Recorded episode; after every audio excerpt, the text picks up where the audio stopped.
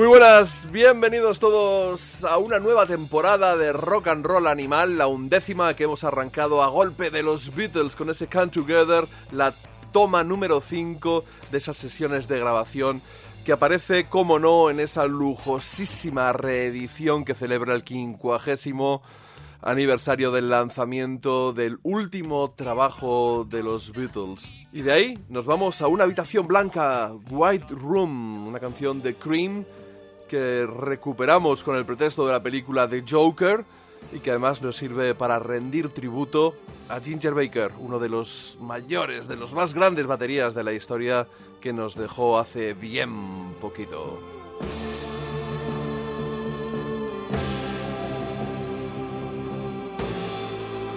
in a white room with black curtains near the station.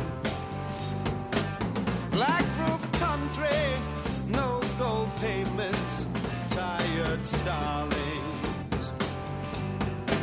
Silver horses ran down moonbeams in your dark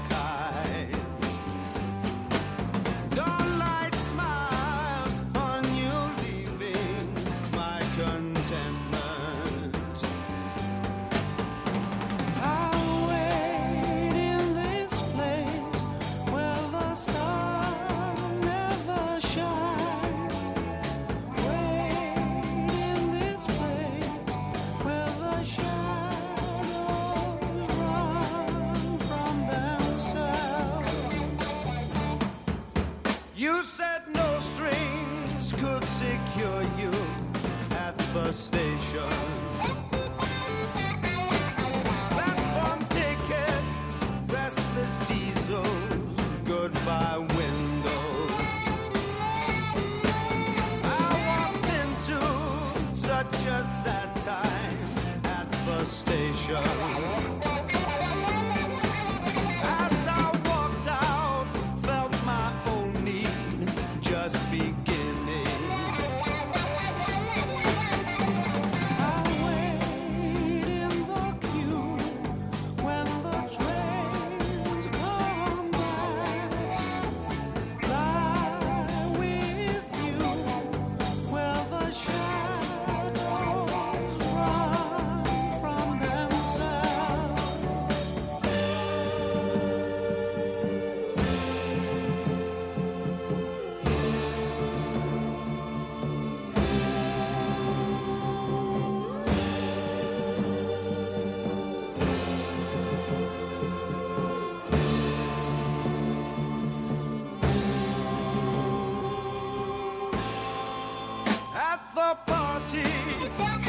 She was kindness in the hard crowd.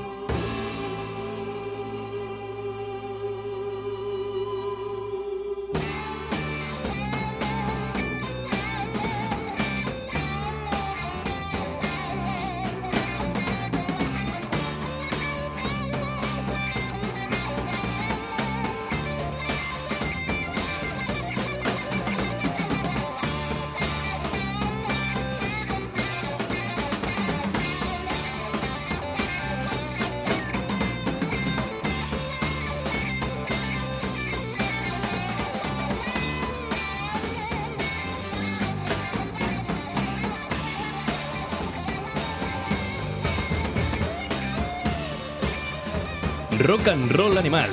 Let's Rock. Absolutamente apabullantes. Eric Clapton, Ginger Baker y Jack Bruce. El mayor power trio de la historia. ¿O es que hubo otro? Me dijo el propio bajista cuando le entrevisté hace unos cuantos años ya en una visita promocional a Madrid. Tenemos una temporada por delante recibimos con muchísima ilusión, con novedades eh, que os iremos desgranando a lo, a lo largo del programa, pero que vamos a tener desde luego un nuevo colaborador, que es nuestro queridísimo amigo Cepi Bonham, que nos hablará de películas musicales, aunque no en el sentido estricto de la palabra, sino que versen alrededor de- del rock, de- del mundo de la música. También va a traer una sección de agenda que necesitábamos para un poquito información de, de servicio, esa vocación que tenemos todos los que hacemos radio.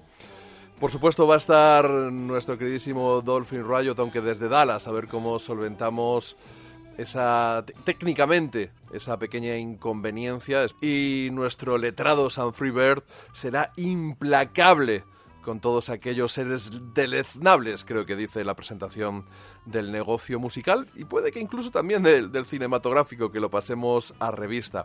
Y arrancamos con una noticia y es que los Black Crows han anunciado, bueno, Chris y Rich Robinson han anunciado que los Black Crows vuelven para celebrar el trigésimo aniversario de ese Shake Your Money Maker, el álbum de debut de la banda de Atlanta, les gusta decir por allí.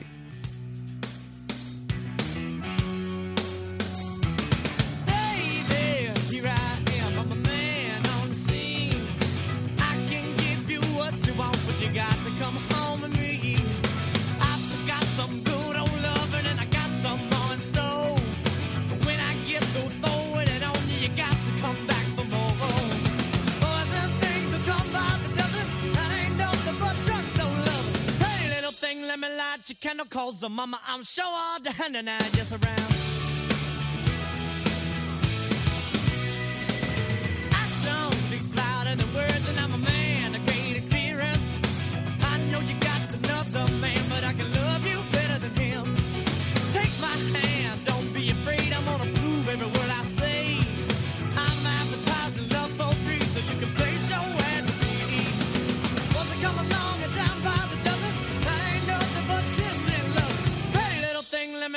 Your candle, cause mama, I'm sure all the hand and just around.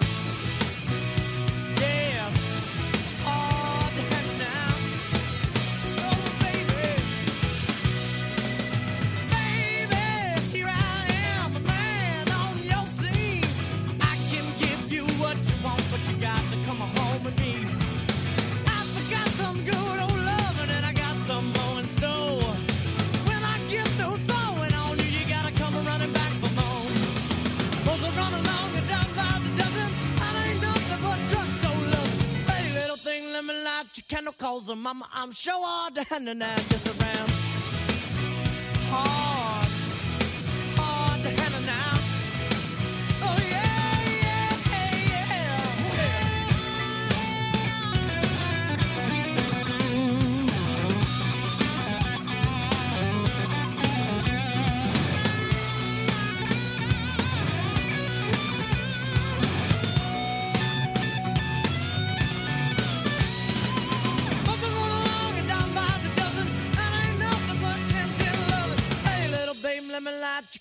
Calls her mama. I'm sure all the and I just around.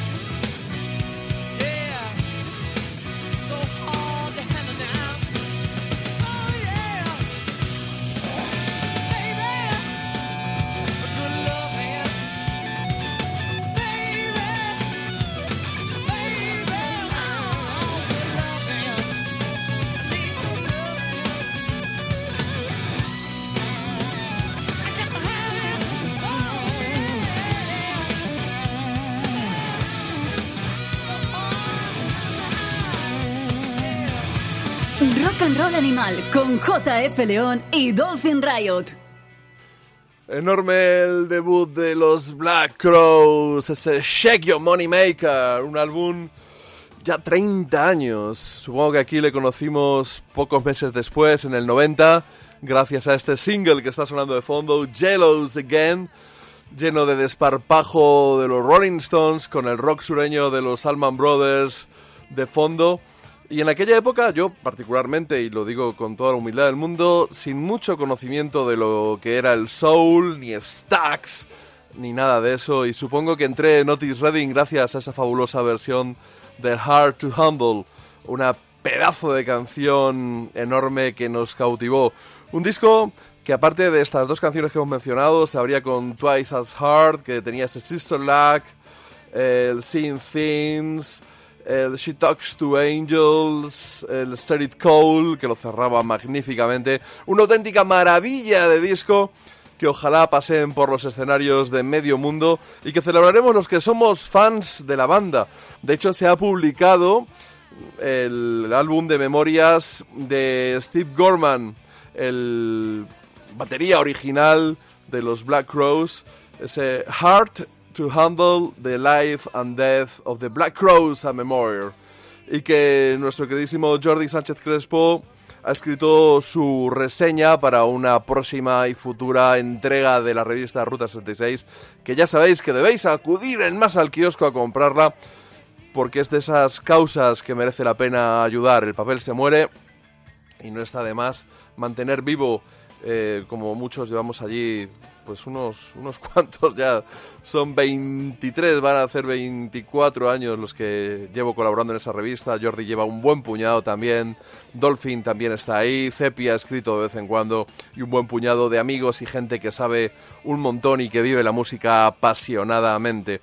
Dice Jordi en la reseña que se, se nota el resentimiento del batería con los hermanos Robinson, porque bueno, le quieren dejar fuera de la banda, no le, no le reconocen, digamos, el crédito como Black Crow original a la hora de repartir beneficios de la gira y le quieren contratar como un empleado más, cosa que él parece que no está muy dispuesto. Y pese a la bilis que destila en alguno de sus párrafos y en alguna de las anécdotas, está claro que es eh, un testimonio meticuloso, parece ser que tiene el tipo una memoria privilegiada para repasar sobre todo la génesis de la banda y la grabación de esos dos primeros discos que forman ya parte de la historia indeleble del rock and roll. Como también lo forma nuestro queridísimo Neil Young que vuelve a la que vuelve a la carga con los Crazy Horse, esa formación que casi se ha convertido en sello de la casa cuando no está él solo con un sonido más acústico. Tenemos nuevo disco, Neil Young, el caballo loco, incombustible.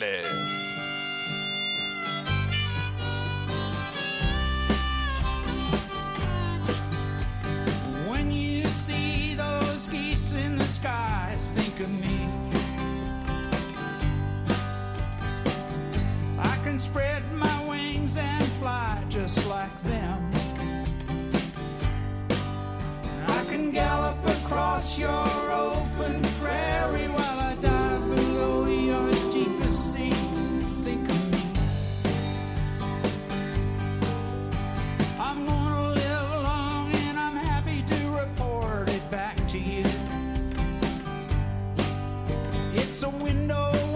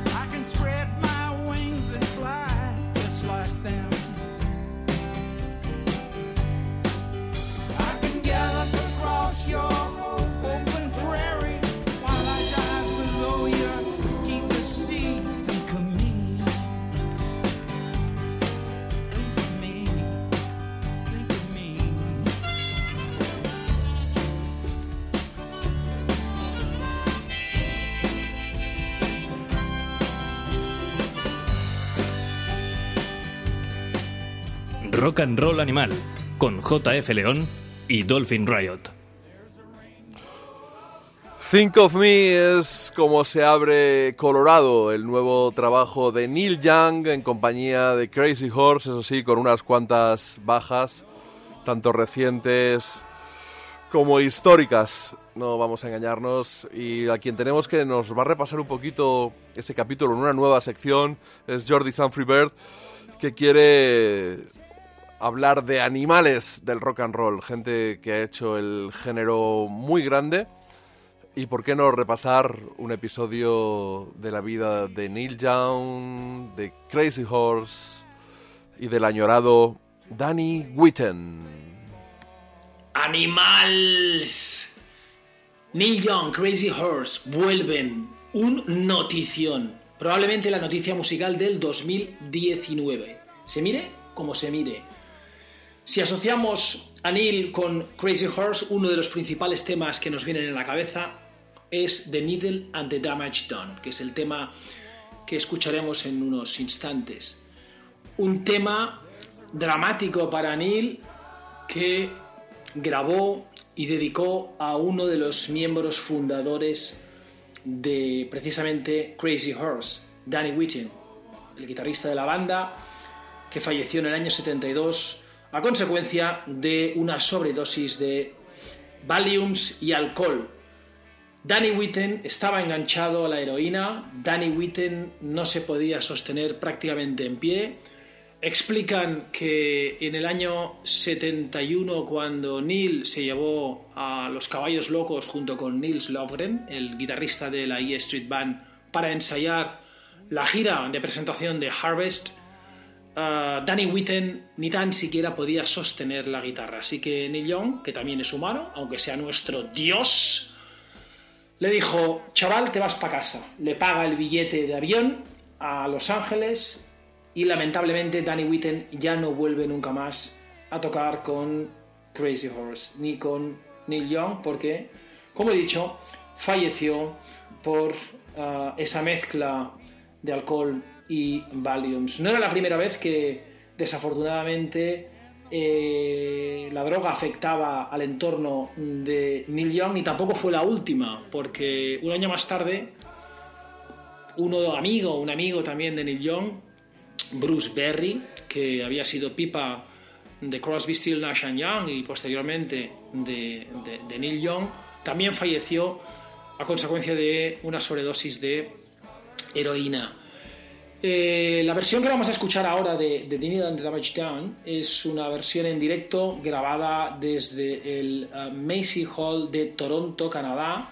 Y hemos pensado que es mejor escuchar esta versión que la del disco, que probablemente los oyentes de Rock and Roll Animal ya habrán escuchado en infinidad de ocasiones, porque precisamente en ese tema, al inicio, Neil Young hace una breve introducción, un speech, donde hace una especie de confesión donde nos explica qué ocurrió y por qué compuso ese tema. Viene a ser una cierta confesión a un remordimiento que arrastraba desde el mismo fallecimiento de Danny Whitten, porque en cierta medida se consideró culpable de lo acontecido, aunque años más tarde, en determinada prensa musical, Neil acabó reconociendo que el único culpable del fallecimiento, del triste fallecimiento de Danny Whitten, fue el propio Danny Whitten. Así es que vamos a escuchar The Needle and the Damage Done desde el Macy Hall de Toronto. Disfrutadlo, animals. Since I left Canada about five years ago or so, and moved down south,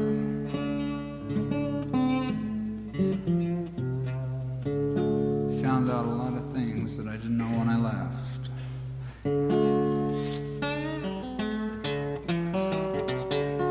Some of them are good and some of them are bad, you know.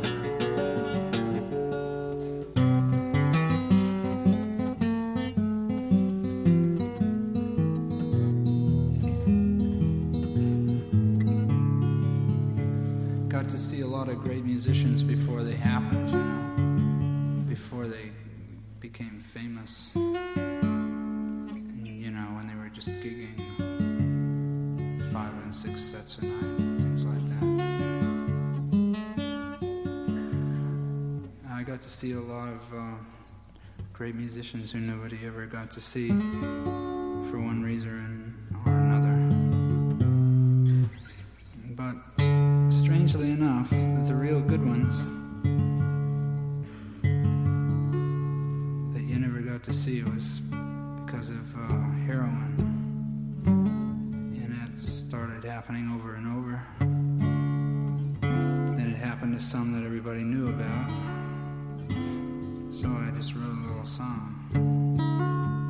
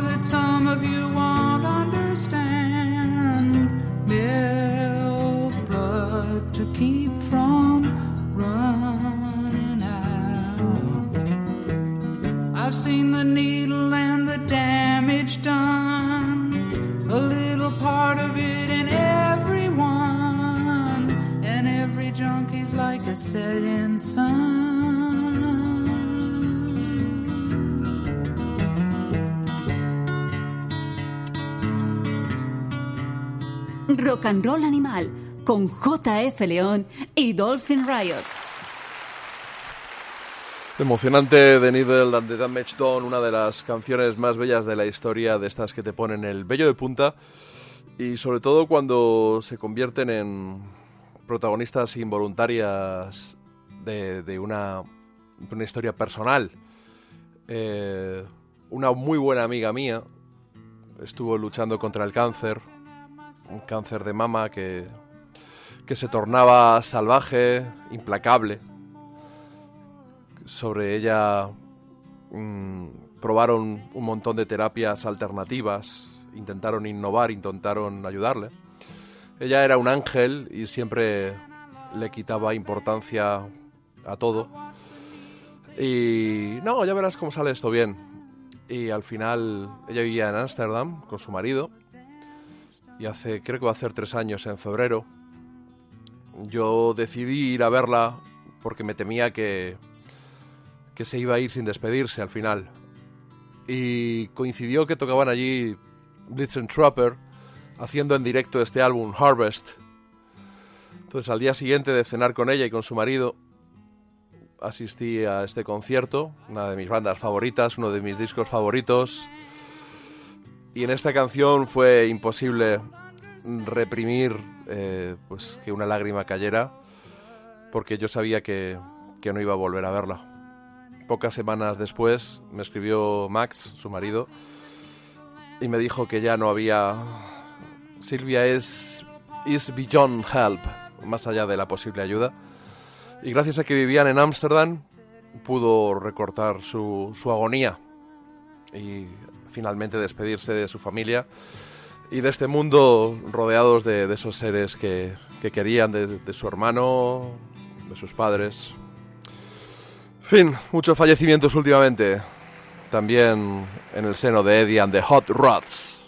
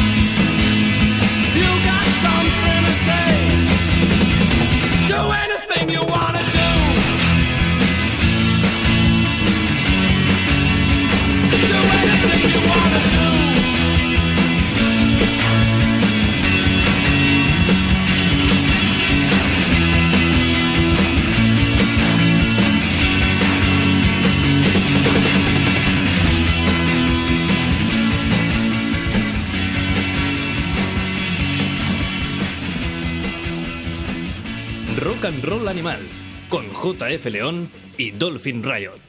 Do Anything You Wanna Do, uno de esos grandes himnos de- del power pop, podríamos decir, aunque se grabó en el año del punk londinense en el 77, aunque la banda Eddie The Hot Rods ya tenía un álbum anterior que muchos denominan como pre-punk, eh, post-pop rock o lo que sea, grandes canciones, rock and roll, ¿qué más da?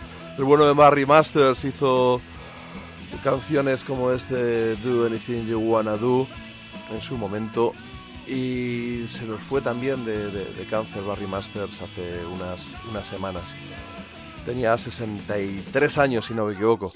Y un poquito más doloroso, quizá por inesper- inesperado, porque era una persona más joven, andaba a 50 y tantos, 55, 56.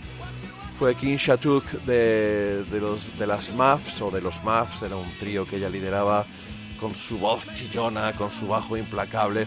Esta mujer que había empezado pues una década antes, en los 80, con las Pandoras, con algunas de las que posteriormente fundarían las, las Bangles, un grupo que se hizo muy comercial, pero que su primer disco suena muy bien y que yo os recomiendo que superéis cualquier prejuicio y lo escuchéis con gusto.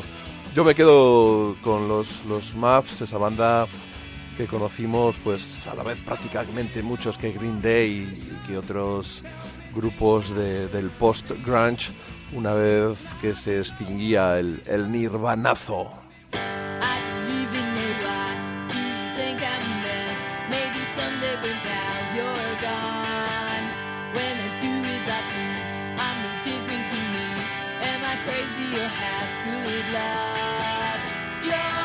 you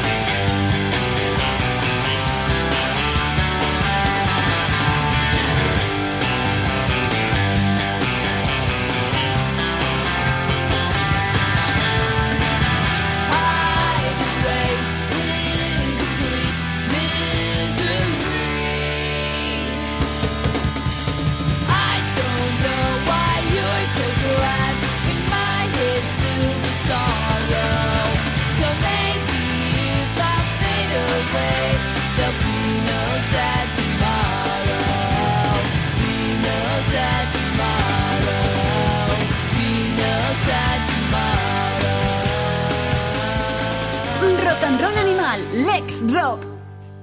La verdad es que es una auténtica putada ver cómo se va gente tan joven. En el caso de King Shatuk fue ELA, esa enfermedad demoledora, degenerativa. Y los últimos años los pasó en compañía de su marido en Los Ángeles, si no me equivoco. Tuvo un breve paso por, por los Pixies, pero para ellos, que van a tocar, por cierto, esta semana en España, están tocando, era demasiado vigorosa y no encajaba con la imagen que querían dar de, de la banda Frank Black y, compañía. Y otra de las pérdidas también, bueno, hemos hablado de Ginger Baker y, y por supuesto muy dolorosa fue la de Neil Casal, ahora que hablamos, que hemos hablado de los Black Crows, de King y de Rich. Neil Casal se había convertido con su poderosísima guitarra en la mano derecha de Keith Robinson y su Brotherhood. Disfrutamos de él en directo hace poco. Eh, coincidí con él en el backstage de, de una esquena, me lo presentaron. Un tío adorable, un guitarrista excepcional, con una carrera en solitario maravillosa, aunque por desgracia muchos les han conocido ahora con Chris Robinson, otros un poquito antes por haber ayudado, por haber estado de fiel escudero de Ryan Adams en su mejor época. Pero yo guardo un especial cariño para Hazy Malaz, ese proyecto que tuvo a principios de siglo y con el cual grabó unos discos absolutamente poderosos, con guitarrazos hard rockeros y absolutamente sobrado de groove. Nick Casal se suicidó y es una pena ver a un tipo que tenía además mi, mi edad, 51 años, se va de esa manera dejando una familia, pero total respeto para su decisión, porque cuando alguien la toma no es un cobarde, es que no puede más y este mundo ya no está hecho para él.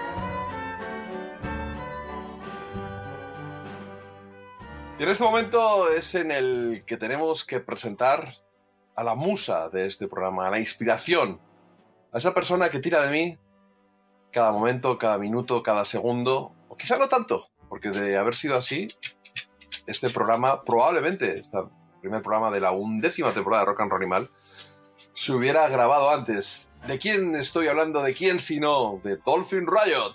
Muy buenas, JF. Aquí, aquí estamos, al pie, de, al pie del cañón. Tiro de ti lo justo para no tumbarte, claro. Porque yo soy un tío jovial y lleno de energía y bueno. me- me- a veces me tengo que controlar, ¿eh? no nos vamos Sí, a engañar. Pero ¿cuánto tiempo, no? Sí, la verdad, estamos empezando la temporada en octubre. O sea, que ya es un poco la pachorra esa de programa, programa de, tel- de televisión de una vez a la semana, chungo, que no ve nadie. Pero bueno, Ya, es un podcast, Pero una con lo cual... la NBA empieza en noviembre, la temporada regular, quiero decir. Hay casos peores. no Y la WNBA, que es la de mujeres, empieza en junio.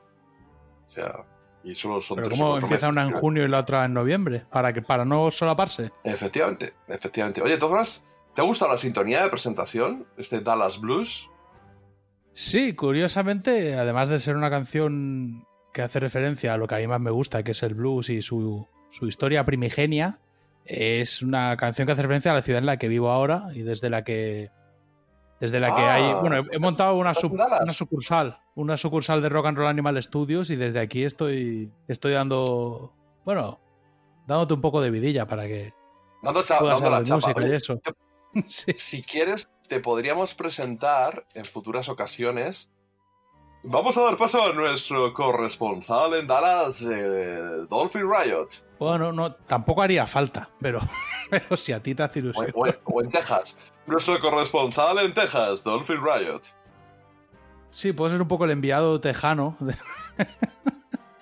No, la verdad es que, bueno, corresponsal tampoco, ¿eh? que- Me entero de lo mismo que viviendo en España, al fin y al cabo. No, y de eso vamos a hablar luego, porque es un guion muy trabajado que tenemos aquí. Carlos Zumer nos ha hecho como el de la cultureta, ¿no? Ya lo hemos, lo hemos subcontratado al pobre, al pobre hombre. Oye, qué, qué buenos. Tú, tú sabes que yo, bueno, has- sé que estás escuchando el programa. Hemos arrancado con la Abbey Road, esa reedición del 50 aniversario. Luego ese White Room que nos ha servido, pues, por un lado, un pequeño homenaje a Ginger Baker que nos ha dejado esa gran batería. Y ese peliculón Joker, esa, esa película que supongo que habrás visto ya, ¿no? No, no he visto Joker. Y cabe decir que eh, en caso de que haya sido Zumer, me ha hecho empezar un poquitito más tarde. Bueno, sustancialmente más tarde, ¿no? Incluso entra Jordi antes, que aunque me ha gustado la intervención porque Neil Young es uno de los grandes y una canción preciosa, pues no sé, la verdad que de repente entro aquí como como un poco el que el que organiza, el que limpia, el que recoge los vasos, ¿no? Sería en la discoteca, que cuando ya pero- está todo el mundo borracho llega un tío a recoger vasos. Ese sería mi nuevo pero- rol en el, en el programa. Te noto, te noto con cierto resentimiento por- Nah, porque no. Jordi apare- haya aparecido antes que tú en el programa. Nah, sí, tampoco.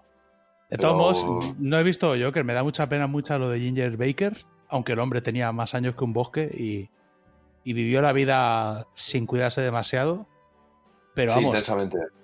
No le veo relación. Sí, con Joker podría tener cierto punto de relación en, el- en- en lo de ser un agente del caos. Pero no he visto la película, eh, la verdad. Escuché la cultureta, la, la animada conversación que tuvisteis respecto de Joker, pero no, no me interesa en Sí, sí. exceso, la verdad. Todos contra Rosa o algo así, ¿no? Más o menos. Bueno, ahí era un poco todos contra todos, ¿eh? Ahí se nota que apagasteis sí, la luz y, ahí- ahí- y pillasteis Pum, todos. pum, pum, pum. Como un cuarto oscuro, pero en vez de sexo, de discusión, ¿no? Sí, yo lo veo. A veces la cultureta, sobre todo la de la mañana, se convierte en un. En fin, que no, no está para meterse, ¿sabes? A dar opiniones. Pero bueno, estuvo interesante porque la verdad que me quedó una idea clara de la peli, así que de momento no la, no la he visto. No. Oye, pues en una de las últimas, bueno, pues deberías verla y hablaremos más en el futuro de ella. Eh, hablando de la cultureta, el programa de hace un par de semanas o tres lo acabé con, pre- presentando a un grupo australiano que conocí gracias a Javi Torreira, nuestro amigo de Rock Bottom Magazine, esa publicación en la que tú colaboras de- hablando de blues y de otras cosas. Muy buena esa entrevista, por ejemplo, de War and Treaty, and the Treaty, eh, y que yo co- colaboro pues puntualmente. De hecho, voy a, voy a entrevistar a las, a las Larkin Poe, a las Sí, hermanas. me, me- para- me lo dijo, me lo, me lo comentó Javi. Yo este, este- eh, luego hablaré en, Rock and- en el Rincón del Blues un poco más del tema, de lo que hago en la revista este próximo número, pero también he escrito sobre la peli de Breaking Bad, de El Camino. Me lo Ah, pidió Javi bueno. y me he puesto un poco en la piel de los decepcionados y he hecho un artículo un poco intentando mm, bueno, ponerme en vuestros zapatos, aquellos que no os ha A gustado mí no en me ha exceso. colmado. Quiero volver a verla, ¿eh? Quiero volver a verla porque la vi un mal día, un día de mucho desánimo. Y quiero volver a verla, pero un poco ni frío ni calor. O sea, no voy a decir que mal, pero volver a ver a Walter White, pues mola. Volver a ver a. ¿Cómo se llamaba este hombre mayor que era el machaca de. Mike, de Mike, volver a ver a Mike, mola. Y no es un spoiler, ¿vale? Eh, pero un poquito ni frío ni calor. Pero bueno, oye, pues lo que hablaba que presenté a una banda australiana que conocí gracias a Javier Torreira y son los Teskey Brothers. Son cuatro chavales blanquitos, melenudos,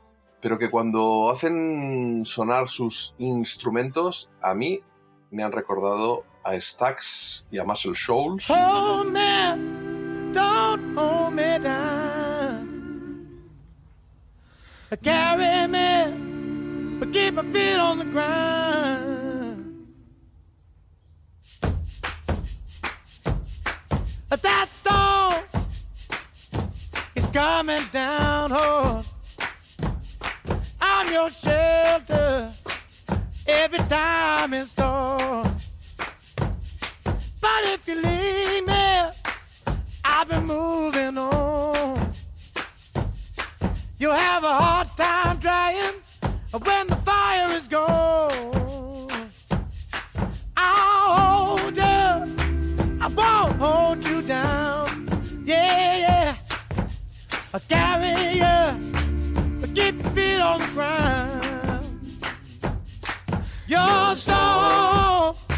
And I'm the merry darling. You keep me going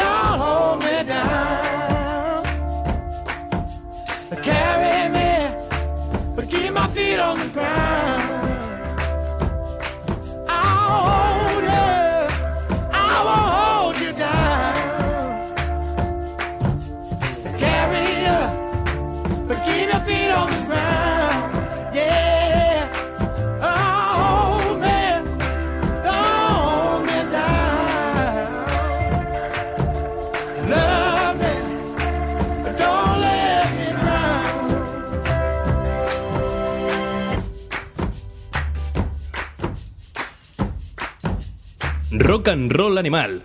Escríbenos a nuestra página de Facebook. Hold On, una maravilla grabada por los Teskey Brothers, una banda australiana que en su segundo trabajo, la verdad es que a mí me ha puesto el vello de punta. Espero que los podamos disfrutar prontito en nuestro país. Auténtico sonido Stax, auténtico sonido Muscle Shoals, eh, ecos de Otis Redding, de, Wilson Pickett. Y para mí es uno de los discos del año, pero sin dudarlo. Yo sé que a ti también te ha gustado. Sí, me ha gustado bastante y coincido en su cercanía al sonido Stax. De, de hecho, tienen un rollo eh, en la batería, en los bajos, en, los en las frecuencias más graves, muy a esa calidez de Stax. Y me ha gustado mucho. No me flipan tanto las canciones como el sonido. Pero bueno, creo que van a, venir, van a venir por Dallas dentro de no demasiado. Tengo la intención de ir a verlos. Porque es un grupo que no, no deberíamos perdernos. Para las pocas bandas que quedan reivindicando ese sonido, Mm.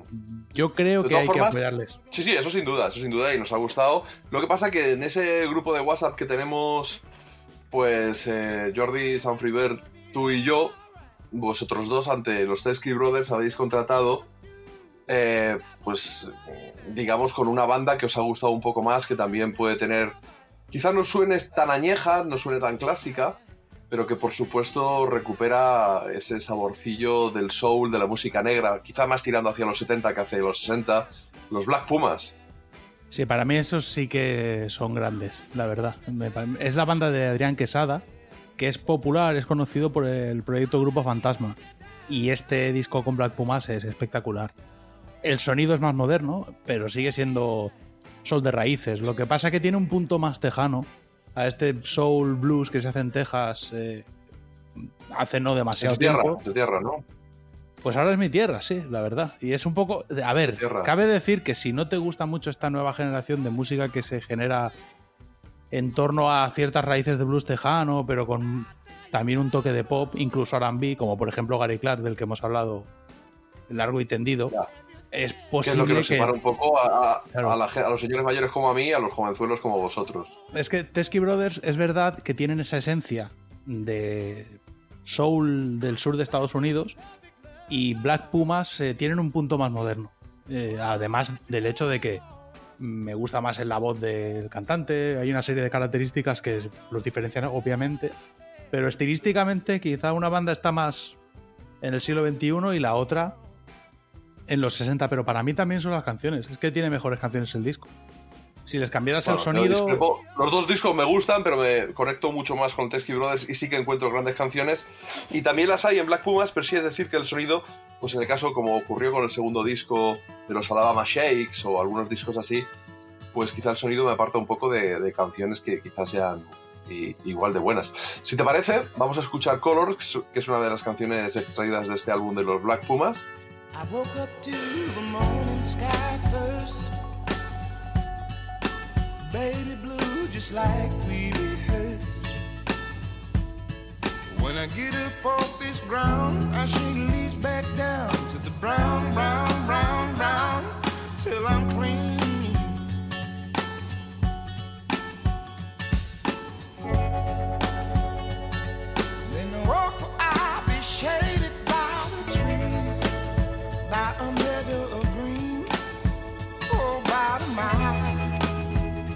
I'm headed to town, town, town, in style. With all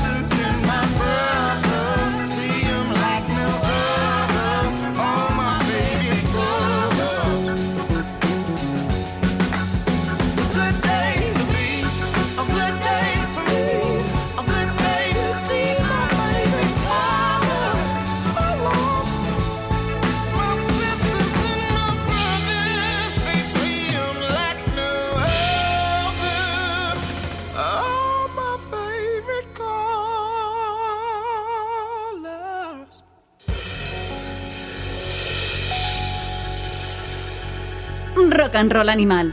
Síguenos en Twitter. Así suenan también tremendos los Black Pumas. Colors fue el adelanto de un álbum muy completo y que, bueno, pues sin llegar a las manos, sí que nos permite en el grupo de WhatsApp de Rock and Roll Animal mantener cierta discrepancia al respecto entre los jovenzuelos, como son. Bueno, Jordi, la verdad, la verdad es que estamos como los hermanos Dalton en cuanto a edad. Tú eres el querubín, Jordi un poquito más mayor y yo el. Pues el señor mayor. El Nos mayor falta el, con- pijama, ¿verdad? Bueno, Pues- pues, también me puedo sondar mis partes y llevar un orinal. O sea, tampoco te creas. Sí, que- no, no, a ver. Tenemos, Yo estoy hay, deseando- hay mimbres para, para hacerlo, sí. Estoy deseando leer en el Ruta 66 la, la entrevista que les ha hecho Jordi, nuestro querido Jordi Sanfribert, a los Black Pumas, en el que seguro que les ha sacado información que nos va a dar a conocer un poquito mejor este proyecto y algunos detalles. Yo tengo datos ahora mismo de, de información, eh, tanto Ah, Tesky pensaba que Brothers- decías de conexión. No, no tengo datos en, en- en- vamos, primicia. Tanto Tesky Brothers como Black Pumas eh, están en Europa en estos, en estos días. Eh, cabe decir que todas las fechas que hay en Europa de los Black Pumas están sold out, no podéis ir a verlos, a menos que os desplacéis a Glasgow el 22 de noviembre mm, de este año, que vamos, es la única fecha mm, que tiene entradas. Yo los voy a ir a ver aquí Sí, en Tengo enero. la agenda pillada, tengo la agenda pillada. En enero en- tocan en Dallas, que de hecho en- tocan en un teatro que ya se agotó y han abierto una segunda fecha para el teatro y voy a ir a verlos el 11 de enero. Y Tesky Brothers Yo, sin embargo, tocan voy a en intentar París. ir en enero a, a Inglaterra a ver a los Tesky Brothers, fíjate. Es que es lo que te iba a decir. Pues ojo, eh, porque también tienen bastante sold out los Brothers. En Holanda, por ejemplo, está todo sold out.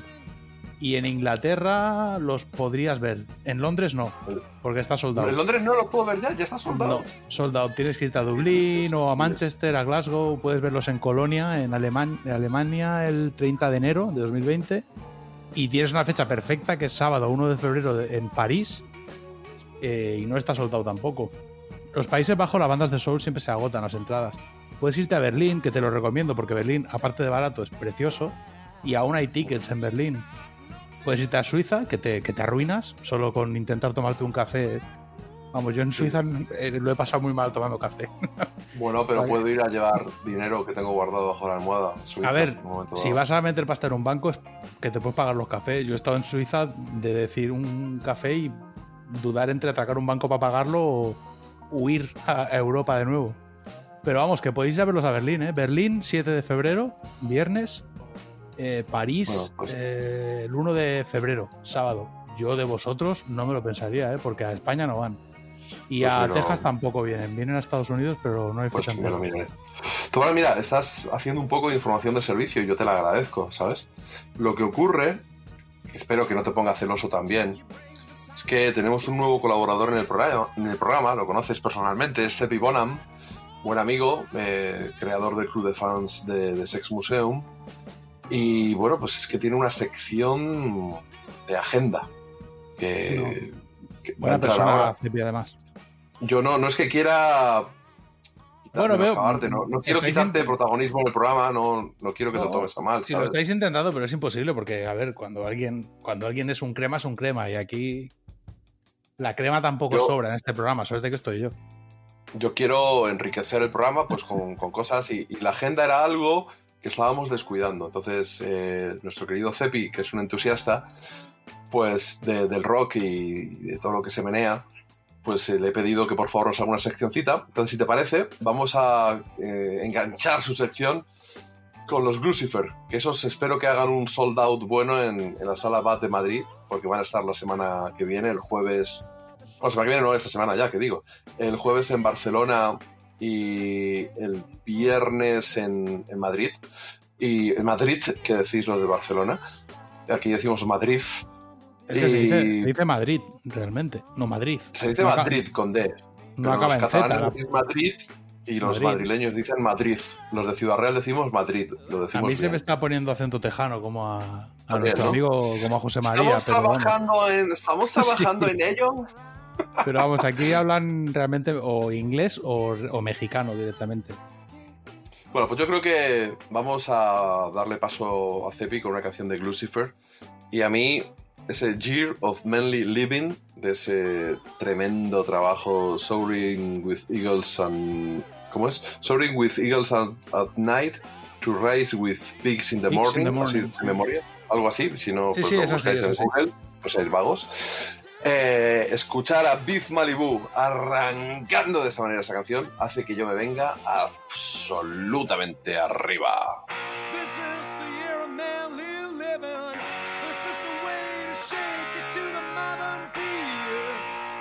Statement meant for giving. This is the real meat. No places for the tight ass talkers. The schemer of the scene won't get a single seat. Come on, you action walkers. I gotta move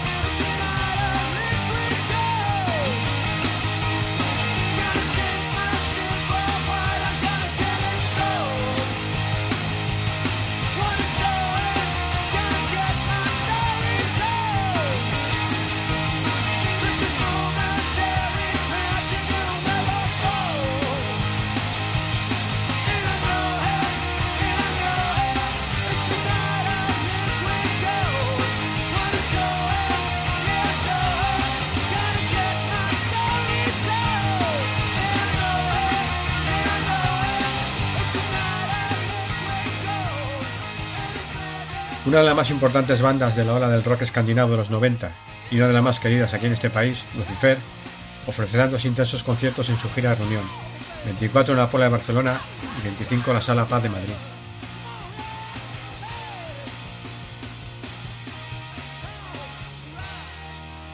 Presentando nuevo álbum, el power trio de stoner rock Nebula nos volará los sesos del 24 al 26 de octubre en shows especialmente intensos, Madrid, Varna y Vitoria.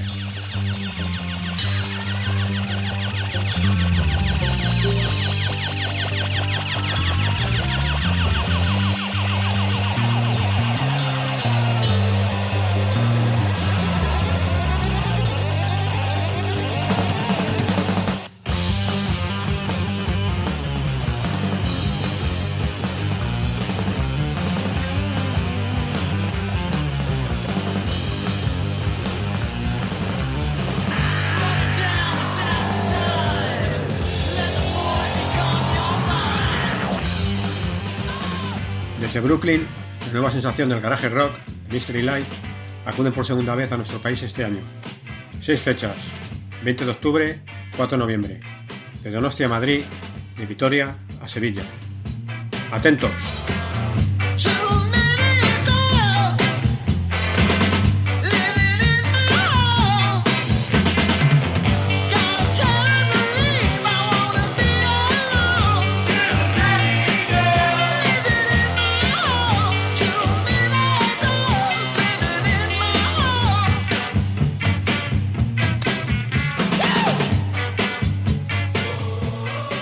Los australianos Airborne, fieles herederos de ACDC y Motorhead, volverán a tronarnos con sus extensos sets en cuatro ciudades: Bilbao, Málaga, Madrid, Barcelona, 22 al 26.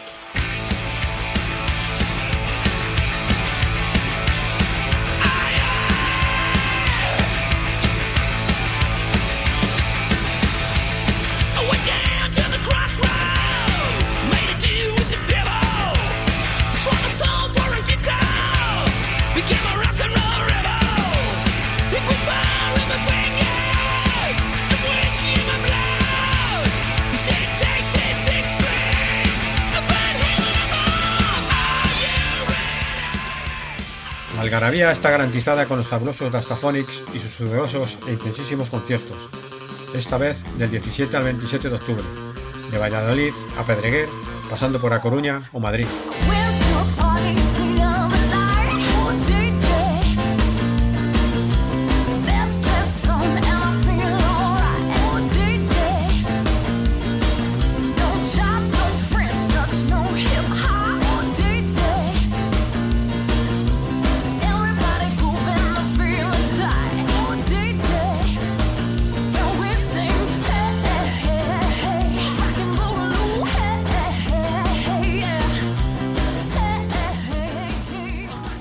Falta presentación para el fabuloso Neil Waterhouse, que nos envolverá con su hipnótico repertorio del 31 de octubre al 3 de noviembre en cuatro ciudades, con un sorprendente sold out en Benidorm.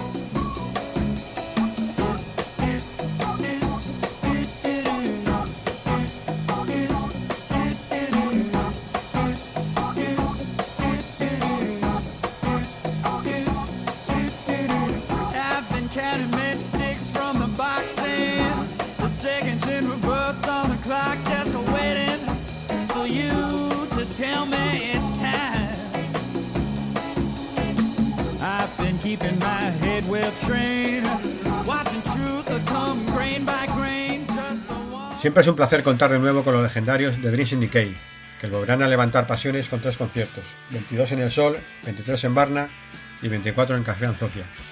Presentarán su nuevo álbum This Time. En esta gira, Steve Wine, estará arropado por Chris Cacavas de Green on Red y el gran Stephen McCartney de los no menos legendarios Ron Riders.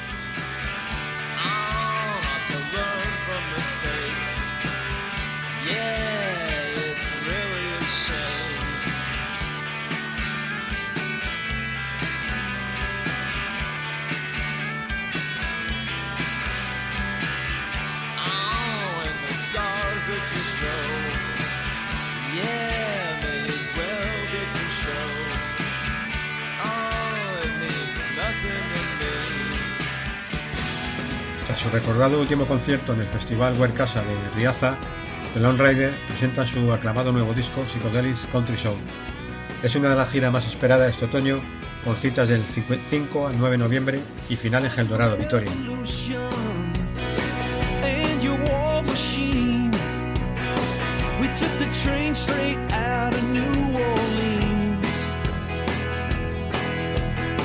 Left trying to make some time.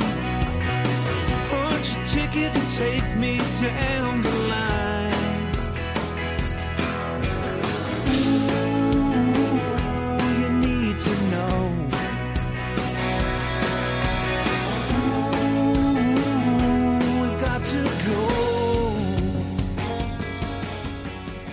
El clásico grupo pionero de rocas del nativo Pixies nos trae sus grandes éxitos y temas nuevos en tres fechas.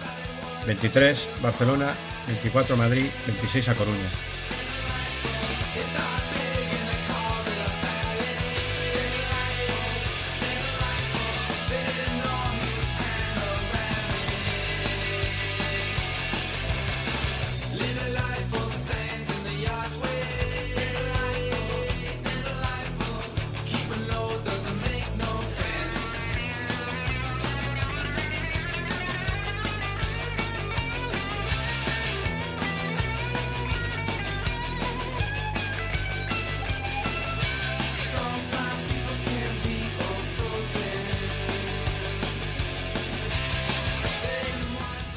Mark Lanegan y su banda presentarán su flamante nuevo disco Somebody Knocking del 24 al 2 de noviembre, con cierre en el Festival Mime de Bilbao, y tras su paso por cinco ciudades. El disco ha sido grabado en Los Ángeles, ciudad en la que reside Lanegan desde hace 20 años.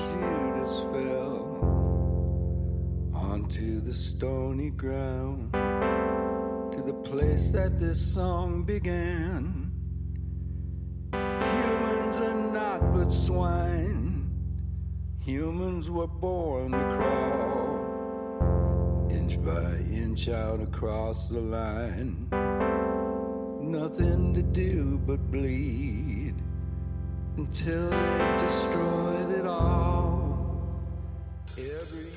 Intensísima y extensa gira de los australianos de Volcanis, con nada más y nada menos que 13 fechas en nuestro país, del 18 de octubre al 2 de noviembre, con destacadas citas en Bilbao, con la Stafoni de teloneros, Vitoria con las clásicas Heavy Loras Girl School y tres conciertos más del tour con los Royal Canis del inefable Cabeza Fuego de acompañante, último concierto del bublice madrileño.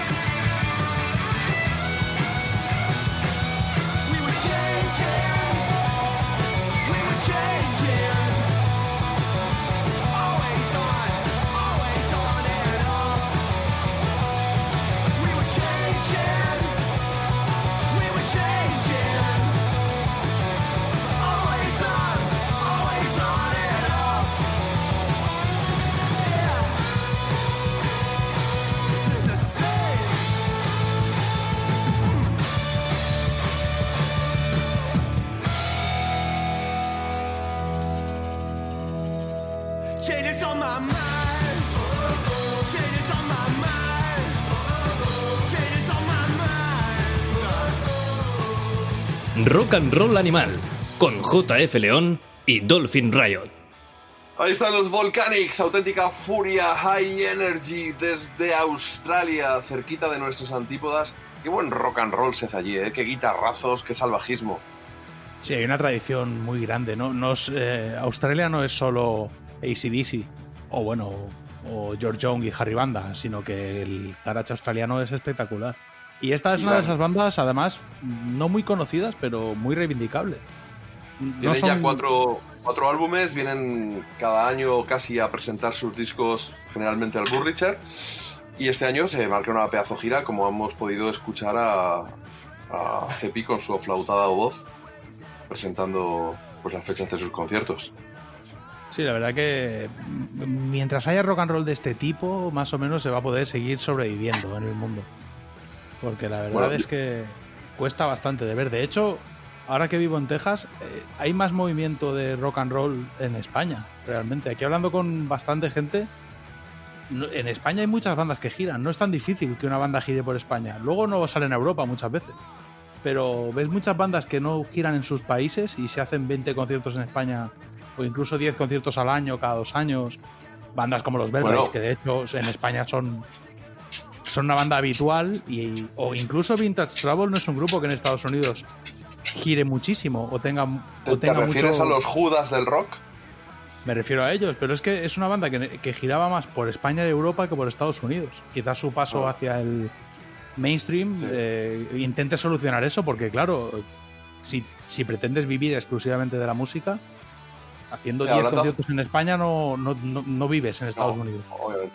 Pero Mira, eh, hablando hace unos años en, en San Francisco, que queda muy bien decirlo, esto de San Francisco en el bar Geist, con Jaime Suñén, que ha colaborado ocasionalmente en el Ruta 66, por supuesto un gran lector del Ruta, que a mí me dio en su momento en los 90 a conocer un montón de bandas, porque el tío es un, un gran connoisseur, que se dice en francés, y es hermano además de Rafa Suñén, el cantante de Los Chicos. Y él Sí. estaba allí viviendo en San Francisco, creo que se mudó a Oregón, y me decía, dice, tío, los Cynics, los Cynics, tienen más éxito en España que en Estados Unidos. Y le sale más a cuenta irse a hacer una gira de 10 fechas a, a España que venir a la costa oeste. Aquí no vemos a los Cynics tocar. Y claro, Claro, y encima, sí, ya sí. que los Cynics encima ya giran con dos miembros españoles, pues, pues mucho más. Pero vamos, que, que tanto Ángel Kaplan como Pibli vuelan hacia Estados Unidos y son ahora mismo la base rítmica de, Pero de los Costelli Castelli, que es lo Mira, que el otro, el, otro día hablando, yo tengo, tengo aquí un grupillo con el que estoy empezando, nada serio, pero Hombre, bueno. Y hablando con ellos de este, de este tema, ¿Ya se me a dar la chapa allí? No, me preguntaban ellos. Porque, claro, ¿no? ellos, ellos son tejanos. Entonces, para ellos Europa es la hostia, nunca han estado en Europa. Pero claro, realmente era en plan, es que girar en España, si haces un buen disco y, lo, y eres capaz de llevarlo a un buen directo, no es tan complicado como girar en otros países, por ejemplo Estados Unidos. Porque aquí es fácil girar dentro de Texas, pero irte Sí, a tocar a Nueva York es como irte a tocar a San Petersburgo. Realmente Sí, no. Texas- Texas es casi de grande como España o más, creo, por ahí andan, ¿no? Sí, Texas es más grande. Tú puedes conducir 19 horas y seguir en Texas. O sea, es como. Hay, hay carretera para aburrir. Lo que pasa es que aquí hay ciudades muy grandes donde es muy fácil tocar. Pero irse de Texas, o si eres de Luisiana, hacer una gira. Claro, yo para coger el coche y llegar a Los Ángeles son más de 20 horas al volante. Eh, realmente. Como, como habláis, no- los americanos, ¿cómo medís? En vez de medir en campos de fútbol, medís en horas al volante, tío, me flipáis, los, los yankees. Sí, bueno, aquí hay mucha tradición ¿eh? de coger el, el buga y venga a funcionar. Pero sí que es cierto que el no lo había pensado así viviendo en España. Pero yo en España he girado por todo. El otro día lo calculé, porque me lo preguntaban ellos. Quitando Melilla y Mallorca, he tocado varias veces en todas partes. Y he tocado incluso en Canarias, que, que realmente está lejos. O sea, que no es. Por eso te Sí. digo que la reflexión de, hostia, pues irte de gira a España seguramente sea más sencillo que hacer un tour por el norte de Estados Unidos. Sí, pero poca broma con Canarias, Nacho. Pierdes el avión y no puedes volver andando, ¿eh? Está lejos. No, no, y mira que lo intentamos, pero no, no en Canarias no. Sí, se ve. Te quedas Bueno, tirado, cerrar eso es África, ¿eh? Eso no, con todo el respeto y amor para nuestros amigos canarios, pero eso es África. O sea, no.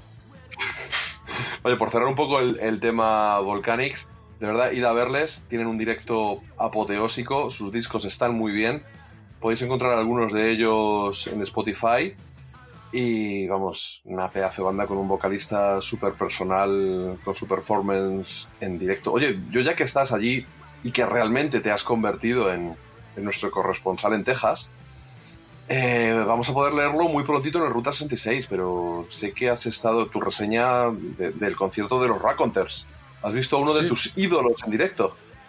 Sí, he visto a Jack White esta vez, por primera vez, eh, con su proyecto más rock and rollero, más straight rock and roll de todo lo que hace, porque la verdad es que después de White Stripes, la banda en la que mantiene ese rollo serían los Raconteurs. Y aunque este que yo preferí, disco... yo preferí dormir, ¿sabes? ¿no? Sí, sí, lo sé, lo, lo- lo iba a recordar. Es esa banda que algunos queríamos ver en directo y tú dijiste, yo me echo una siesta. que lo, que, lo que cansado. yo, lo que ya he dormido muy- ahora no me lo quita nadie, pensaste tú, ¿no? Sí, las horas de sueño no se recuperan, ¿eh? No, no, Hay gente que no. te dice, no, luego dormirás. No, no, no, tío. No, todo el sueño que has perdido. Mira, yo, yo trabajé, yo, mi primer o mi primer o segundo trabajo tenía una compañera que todos los días me recordaba, bueno, me decía, me contaba las horas de sueño que había perdido. Y siempre me decía, a lo mejor llega, yo nunca podía contestarle, porque no sabía qué decirle. Me decía, he perdido dos horas de sueño hoy, eso hoy no lo recupero ya. Y ahora tú me recuerdas a esa chica, porque dices, Ya, pero hombre, si esas horas de sueño las pierdes, pues yo qué sé, un fornicio o algo, pues en un momento dado pues puede tener sentido, ¿no? O unas No, copas con no. gente guay, o ver una buena peli. Perder un par de horas de sueño por ver una buena peli puede merecer la ¿qué pena. quieres que- yo- Pero por, ver a, los- pero por ver a los Raconteurs, pues ¿qué quieres que te diga yo? De hecho, tú podías haber visto a los Raconteurs con pase de backstage porque los teloneros eran tus amigos en Las Vegas. Sí, O sea, te podías Sí. tomar una birra con Jack White tranquilamente. ya, ya, ya lo O sé. sea, que es algo que no Ya. es que es. O sea, yo, por ejemplo, no pagaría por tomarme una birra con él, pero si tuviera la opción, estando en la misma ciudad que él, de ir a verlo, saludarlo y decirle, Cuando invitado y todo. está guapo Ya. lo que haces, pues. O ir incluso y decirle, Draculín, no tiene por qué ir con el respeto por delante, podría ser ido a ofenderle. Porque Sí, sabes eso que es cierto. Y tiene una cara como demacrada, un poco como, como Sí, manos tijeras, ¿no? Así se le calienta. como- Se le calienta rápido, además, ¿eh? te, te puede templar el hocico con facilidad. Sí, ya hemos hablado más de una vez. Sí, sí, verdad- hablado a veces con su amistad con Patrick Carney y esas cosas. En el Oye, pero ¿qué tal el estuvo el tipo- concierto? ¿Qué tal el, El- el repertorio en el concierto? ¿Qué tal estuvieron? Lo más destacable del concierto es Jack White, la verdad. Es que es como eh, a ratos, en todos los temas más eléctricos y además, en el caso del Southside, Southside Ballroom de Dallas, toda la primera parte del concierto, casi la primera hora, fueron temas de los dos primeros discos y dejaron los temas del nuevo disco para los mola, porque el último te ha dejado un poco más frío. A mí el último no me flipa, incluso llegan a hacer temas en plan power pop, que no es su rollo. O sea, no porque no me guste el power pop y nada más, sino porque era una banda que tenía un punto de raíces, un punto incluso hillbilly, y se han vuelto un poquito otra cosa, pero en directo es como Jack White con una banda de músicos de acompañamiento. Lo que pasa es que son los ¿Y Raconteurs porque son los Benson? Raconteurs. Brendan Benson está un poco como que ha dejado la droga, ¿eh? Está... No, pero, en serio. mejor, pero siempre es mejor estar como si has dejado la droga que como si la estás cogiendo, ¿no? Bueno, hay formas y formas, ¿eh? Dejar, no todo el mundo deja la droga igual. O sea, hay, hay categorías. Jack White estaba como muy, muy bien, el tío. O sea, como una segunda juventud. Además, que era. El tío realmente es, es una pisonadora. Sale del escenario eh, ya sabiendo que es el prota. Del mismo rollo que salía en la gira de su último disco. Con la guitarra en la mano, tirando del cable, haciendo un poco el show en plan rock y como si fuera un boxeador. Y luego se come el escenario. Y los compañeros, pues bueno, tienen sus momentos, pero en realidad, quitando los momentos de armonías vocales que la banda coge protagonismo, es Jack White y sus colegas. Pero los Uy, colegas podrían, pregunta. pod- podía haber hecho yo el bolo de la batería, nadie, nadie se hubiera dado cuenta. O sea, Lo- los- realmente temas- su bolo. Los temas del nuevo disco le dan el rollo un poco en el en directo de los anteriores discos. Sí, sí, ¿Os todo suena? atrapo. Aquí no hacen prisioneros. Sea, todo lo que tocan es atrapo. Incluso el Now That You're Gone, que es una medio balada en el disco, en directo la tocaron a trapo. Y quitando Only Child, que es un tema, bueno, un rock and rollete así, más pop, que lo hace que lo hace Brendan Benson, canta Brendan Benson, y es el momento en el que se queda el foco. Quitando ese momento, que en realidad tampoco es exclusivo de él, porque luego el tema de You Don't Understand Me del primer disco, que es un tema melódico a piano, eh, lo hace Jack White con el piano y se come se come también la parte de las baladitas. O sea que yo creo que el show está muy orientado a dar cera y pulir cera, pero el es un dominio escénico de Jack White que va, que va ya mucho más allá de, de que sea un buen compositor o no. El tío respira rock and roll, salió al escenario. No, es una estrella, es una estrella. Él sabe que es Jack White. Además han hecho una cosa que es muy Es- Es interesante. bueno saber, pero te digo una cosa, es recomendable que Jack White sepa que es Jack White, si no podría significar que tiene algún No, tipo de trastorno de personalidad, ¿sabes? Pues hay gente que se olvida. Y hay gente que se olvida de una cate- categoría muy grande. Eso se ha olvidado incluso Prince, que hasta, hasta se déjalo, equivocó déjalo de no nombre. No pero es cierto que hay, hay- Pero tú piénsalo, hay artistas que tú lo vas a ver a lo largo de los años. Mira, por ejemplo, el otro día hay un, hay un grupo al que le ha pasado eso, y mira que yo el otro día los defendía, que son Monster Magnet. A Monster Magnet se han olvidado de que son Monster Magnet. Y ahora son cuatro tíos que podrían estar reparando el coche o en un escenario. O sea, tú vas a ver a Monster Magnet y bueno, si te dicen que mira, son, unos mecánicos que trabajan aquí al lado, en la Gran Vía, y han, han venido a hacer un bolo, te lo crees. Y cuando veías a Venga, Monster venga, Magnet... hombre. Sí, sí, No, Monster Magnet, cuando tú los veías hace, bueno, la última vez que los vi yo que estaban en forma antes de la sobredosis de Dave Windorf, era un espectáculo, Dave Windorf hacía de frontman, iban con plataformas, salía con aquellas linternas enfocando al público, le daban rienda suelta a la psicodelia, era otro rollo, era otro rollo, y eso que yo ya los, yo no los vi en, en la gira de Power Trip, que fue cuando los viste tú. Sí, yo lo vi en un festival, en esa gira. yo vi, yo vi giras espectaculares de Monster Magnet y a día de hoy, bueno, los ves interpretar los temas y ya está. Nos Yo pasó los he con- visto tres o cuatro veces y la última fue, no sé cómo se llamaba ese último trabajo, que estaba muy bien en realidad, pero me tocó un poco los huevos que lo tocaran de cabo a rabo. Ah, y sí, fue contigo. cuatro- y que El solo Master- tocaran cuatro temas antiguos. Mastermind, no, no, no, no, no lo recuerdo. Tocaron el disco entero y los cuatro bises de cuatro clases. Sí, los bises que los clavé prácticamente. Oye, una cosilla, vamos a- antes de seguir dando la chapa, vamos a poner un poquito de Rock Contest, ¿te parece? Only Sí, luego os cuento un detallito sobre la gira de los Raconteurs y cambiamos de tema.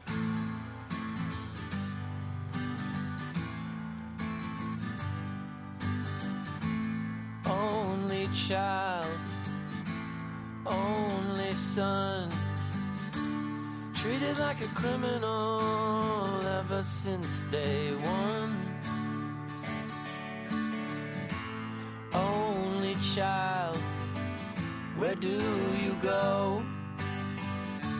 And are you coming back again? Cause no one wants to know.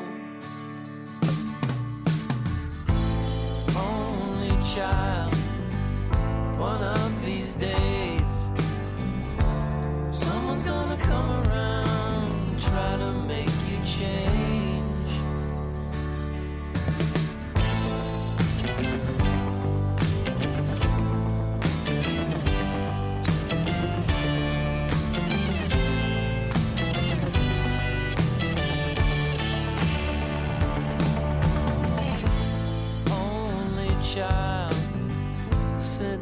sensitive soul. You see the beauty in everything without ever being told. I thought about leaving you once or twice, leaving it all behind. I never think twice. Somewhere far away on a beach sounds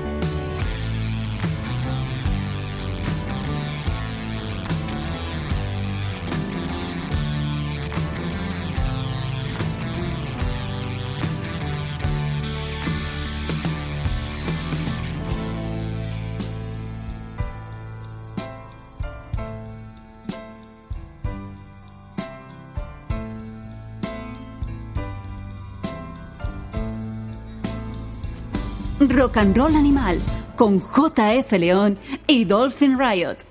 Aquí están los Raconteurs con su último trabajo, que he de decir que a mí me ha gustado mucho. Quizá porque los anteriores no los había escuchado tanto. No lo sé. Eh, no me gusta más que el de, que el de los Black Keys, que me flipa. Pero me ha parecido un disco enorme. Pasa que, claro, esto me siento un advenedizo al lado tuyo, como especialista y fan que eres de, la carrera de Jack White y la conoces mejor que yo. Y no me siento casi legitimado a decir que me ha gustado más que a ti. Bueno, a ver, eh, cabe decir que es un gran disco. Es decir, en, la, crítica que saldrá en el Ruta doy una pincelada sobre lo que opino del disco, pero es que para mí los Raconteurs tenían ese punto como de trovadores, pero muy de raíces norteamericanas, y en, en algún momento rozaban el hillbilly, pero lo mezclaban con el blues moderno de una forma muy original. Hmm. Y de hecho canciones como Level son un ejemplo, en- y canciones como... Bueno, es que hay que escuchar los discos y mamárselos. Si no los has escuchado, lo que te cuento yo te puede sonar a bueno. Porque A ver, los- realmente los, los, escuchado, los singles... pero poco. Los he escuchado, pero poco en su momento, cuando No, salieron. es- eh, singles como Steady As She Goes realmente se quedan un poco en el high energy rock and roll con tintes pop, eso es lo que hace- a Jack White se le daba muy bien. Pero Consoles of the Lonely es un disco que tiene sus puntos de raíces. No obstante, hay una cosa que yo respeto mucho de esta gente y que me gusta mucho, de hecho, de Jack White, y es que ha reunido un proyecto, bueno, no se habían disuelto, pero una de las cosas que han decidido es en Estados Unidos al menos, si luego van a Europa yo no sé qué harán, porque yo siempre que he visto a Jack White en Europa ha sido no en las mejores condiciones por tema de salas. Pero aquí han elegido los garitos, entonces en lo que han hecho en aquellas ciudades en las que podían tocar en una arena, han hecho tres fechas seguidas. Por ejemplo, en Nueva York han hecho dos fechas en Brooklyn y una fecha en la otra puerta de la ciudad. Pero Nashville, en un montón de lugares, casi hasta en 10 ciudades han hecho dos y tres fechas para que el público los vea en las condiciones que ellos quieren. Entonces, tú estás pagando por entrar a una arena en Estados Unidos entre 150 para ver un, un buen sitio, me refiero. O sea, para verlos en, la u- en el último asiento, por 40 dólares más impuestos los puedes ver. Pero para verlos bien, para aquello que dices, he ido al concierto y me he quedado a gusto, de 150 a 500 dólares, dependiendo de la arena al que vayas. Y yo que soy de Y primera fila, ¿cuánto me tendría que haber dejado para ver a los Entre Raconteurs? 390 y pico y 400 largos. Y de hecho y bueno, yo... Yo para los más caros todavía van a ser. Mm, Es que yo creo que son precios dependiendo del garito. Porque aquí Raconteurs me costó 50 dólares más impuestos. En total 80 dólares.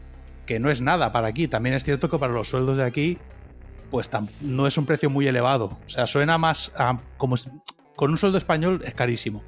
Pero aquí la gente gana más, con lo cual, bueno, está un poco más Bueno, adaptado. Los sueldos los- de los que no trabajan en trabajos de mierda, vamos a hablar claro. No te creas, porque aquí tú ten en cuenta que un trabajo de mierda parte de 13 dólares la hora, al menos en Texas. Entonces, no parte de 5 euros. Es un- una diferencia sustancial. Vale, pero Entonces, quizá, claro, pero, pero, pero alquilar una casa, aunque sea a distancia, allí es más barato, comer es más barato y el dólar es más barato que el euro. Y aquí vivir pero- últimamente es imposible. Aquí Y- una cosa que pasa en Texas, pero esto, claro, son fenómenos eh, que tienen que ver con el estado en el que estás. Que eso es algo que los españoles se nos olvida. Que en Estados Unidos son 51 estados. En Texas, tú con un sueldo puedes vivir bien. Pero es que además, un sueldo bajo de Texas te permite subsistir. Y en España últimamente, a ver, con sueldos que están bien, cuesta vivir. En el centro de una ciudad como Madrid, No, en el Eh, centro ver, olvídate. por eso te digo, a ver quién vive. Yo vivo en el centro de Texas. Ay, de Dallas, perdona. Y Dallas es una ciudad cara. O sea, que yo no vivo en la zona barata de Texas, vivo en una ciudad de las más caras de aquí. Pero claro, entrar a una arena, o sea, a mí me ha costado la entrada de los Black Keys 200 dólares. Para verlos en el lateral de la mesa de sonido hacia atrás. Joder. Pero, pero es que verlos en primera fila no tiene sentido. No me, no me voy a gastar 500 dólares para ver a, a Patrick Carney con la cara que tiene el campeón, que buen músico, pero es difícil de ver, o sea, no, es complicado. O sea, que hay que tener en cuenta, hay que valorar lo que han hecho Jack White y sus colegas, porque podrían haberse forrado. O sea, podrían haber ganado mucho más dinero. Tú llegas a una ciudad, contratas una arena, te forras, porque encima hay estos pases de pases platino y demás, que aquí se estira mucho, en Europa no. Y sin embargo han girado por locales de aforo medio. Entonces, por ejemplo, en San Francisco han ido al Fillmore, pero en otras ciudades en las que a lo mejor, como aquí, es un carito concreto con un aforo para 2.000 o 3.000 personas, pues 2.000 o 3.000 personas. Si van a venir 10.000, hacemos tres noches. Y las tres noches, claro, si tú vas a una arena, estás cobrando el Dickies Arenas, que donde tocan aquí los Black Keys, creo que caben 14.000, pero va a estar sold out. O sea, lo que se van a levantar los Black Keys con esta gira, en fin, va a ser va a ser telita fina. Por eso supongo que luego cuesta tanto que ciertos artistas vayan a Europa. Porque ajustarse a ciertos precios a lo mejor les cuesta. También Sí, van con crews muy grandes y...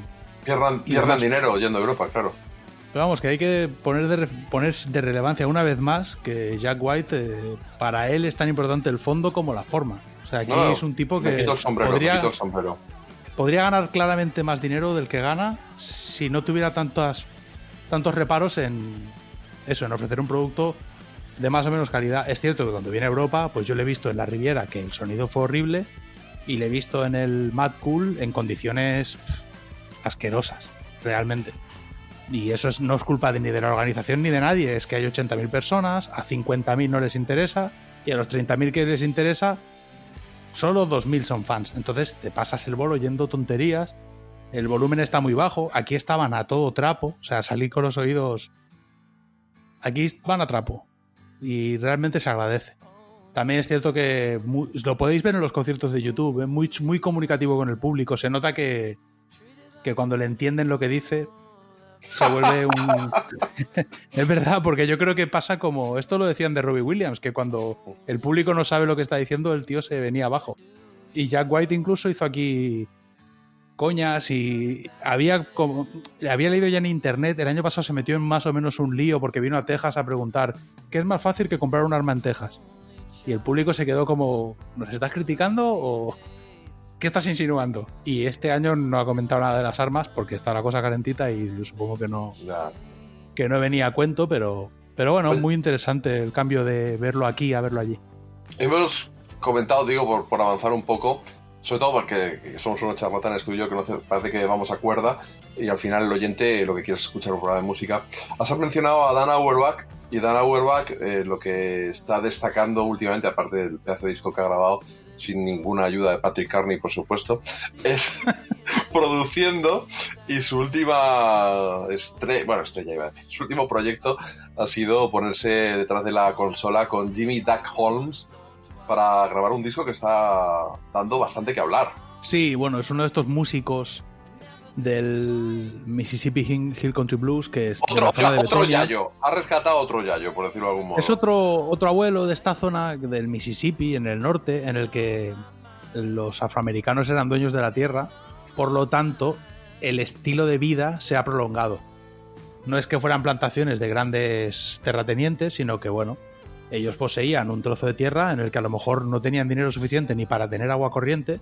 Me contaba Cedric Burnside, el nieto de Arel Burnside, que él verdad que creció le, sin que le entrevistaste para, para Rock Motor, por cierto. Sí, también. Y me contó que él creció sin agua corriente ni electricidad. O sea, estos vídeos que podéis ver de relevancia y que está su familia y estar en la puerta de una chabola y de coches, de fondo hay coches, coches como apilados, que parece un capítulo de una serie en plan Mad Max. Eso era la vida de esta gente y no tenía agua corriente. Él me dijo que ahora vivía en una casa normal y se había podido permitir que sus hijas crecieran con agua corriente, con televisión, con electricidad, pero que él creció en el campo campo y hablamos de un tipo de 42 años. No, estamos hablando de un señor de 900, un señor de 42 años que tiene 7 años más que yo. Bueno, 8. Pero vamos, que es curioso porque cuesta encontrar en otras zonas de países como Estados Unidos desarrollados gente que te cuente esa historia. Y Doug Holmes es uno de ellos. Es un tipo que ha crecido en el campo haciendo blues. Y bueno, a través de este Fat Possum Records ha llegado Dan Auerbach, que ha tenido a bien producirle para que todos disfrutemos de su música. Ahí vemos en la portada del disco a Jimmy Duck Holmes y lo que vemos es, por supuesto, la corona de Easy Eye Sound, que es el sello de Dan Auerbach. Va- Vamos con unas de esas canciones contenidas en Cypress Grove.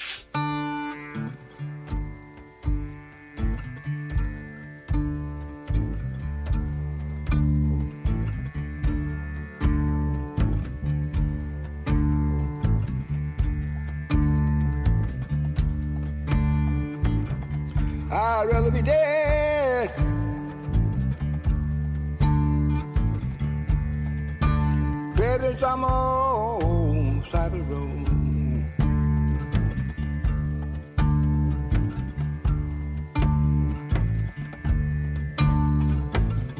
I'd rather be dead. Better than some old cyber road.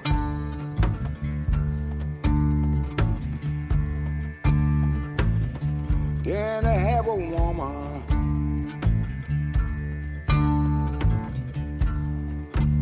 I can't control.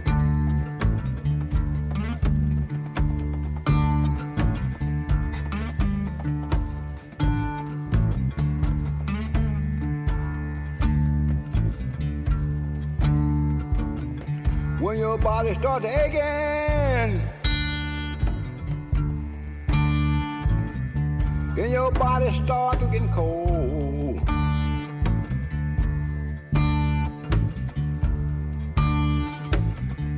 When your body starts aching,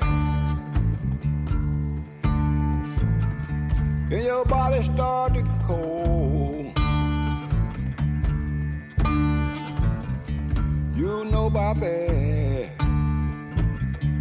you're headed for some old cyber road.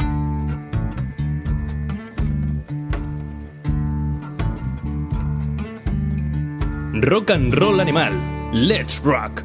Train Train, una de las canciones de Cypress Grove o Groove, bueno, debe ser Grove porque solo tiene una O, no dos, dos, de Jimmy Duck Holmes, el último lanzamiento o el penúltimo porque nunca se sabe, de la factoría sonora de Dan Auerbach, un tío que está haciendo por la industria, por, por gente que estaba prácticamente desahuciada o arrinconada sin que le escuchara mucha música, hay mucha gente dándoles pues un escaparate bastante interesante y haciéndoles sonar como, como merecen.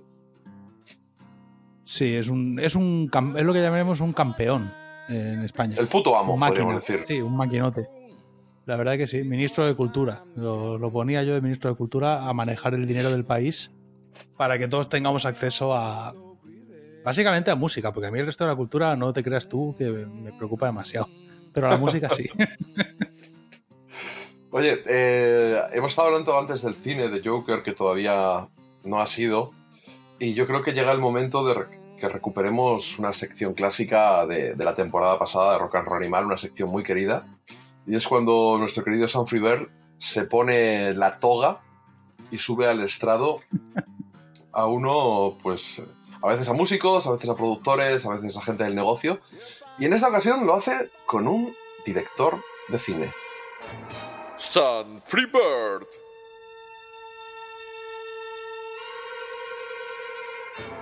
Attorney at Rock.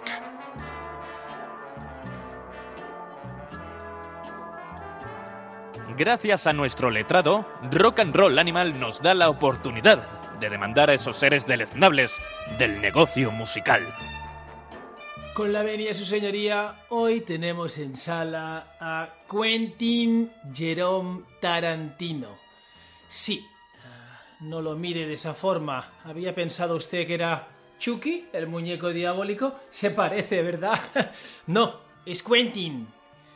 Y el objeto del juicio de hoy es realmente determinar si Once Upon a Time in Hollywood, Eres una vez en Hollywood, su última película ha de tener fingers arriba o fingers abajo, culpable o absolverlo. ¿Qué piensa la gente de Once Upon a Time in Hollywood? Primero, déjeme decirle, su señoría, hacer un breve repaso, repaso a la filmografía de Quentin. Será muy fácil llegar a una conclusión. Reservoir Dogs, digo sí. Pulp Fiction, digo sí. Jackie Brown, bueno. Kill Bill, sí. Death Proof, caca de la vaca. Malditos bastardos, digo sí. Django, digo sí. Los ocho odiosos, bueno. Y Once Upon a Time in Hollywood, la última, su señoría, digo sí. Estoy aplaudiendo, su señoría. ¿Por qué? Porque es una película excelente. Claro, claro, claro, claro. Siempre hay los agoreros Agoreros, hay agoreros para todos, su señoría. Agoreros para los Stones, agoreros para los de Who, agoreros para Quentin Tarantino. Agoreros, por favor, no me digáis lo típico, lo sabido. No hay diálogos, mm, casi no hay violencia, no hay historia. Vamos a ver, vamos a ver. ¿Cómo que no hay diálogos? ¿Cómo que no hay historia? Ah, vamos a ver. La interpretación de Leonardo DiCaprio y Brad Pitt es majestuosa. ¿Y qué me tienen que decir de esa actriz que interpreta a Sharon Tate? Madre del amor hermoso. Las escenas. Eh, sí, lo sé. El cachondeo a Bruce Lee, eso eh, es criticable. Pero en definitiva, la historia, eh, la manera de plasmar lo que es Hollywood, Hollywood, lo que era grabar, lo que es un actor en decadencia y, ¿por qué no decirlo? No vamos a hacer spoilers, no vamos a hacer spoilers, pero ese final, ese final es puro Tarantino, su señoría. Por lo tanto, vuelvo a decir sí, sí a The Hateful Three y, en consecuencia, pido a la sala que Quentin Jerome Tarantino ha de ser absuelto. Próximamente más demandas y más querellas contra esos seres deleznables del negocio musical. Pues ahí está nuestro letrado de cabecera, Sam Freebird. Y yo es un tipo al que le tengo una- un gran cariño, una gran estima. El caso es que le he visto muy venido arriba con Tarantino y yo he de decir que la película me gustó, pero me parece una de las peores de su filmografía. A mí me parece que a Tarantino se le ha ido un poco de las manos. A ver, para empezar, hay. Yo me acuerdo que lo puse en Twitter. Tú puedes resumir la película. Tiene un 25% de planos de pies, un 5% de planos de culos.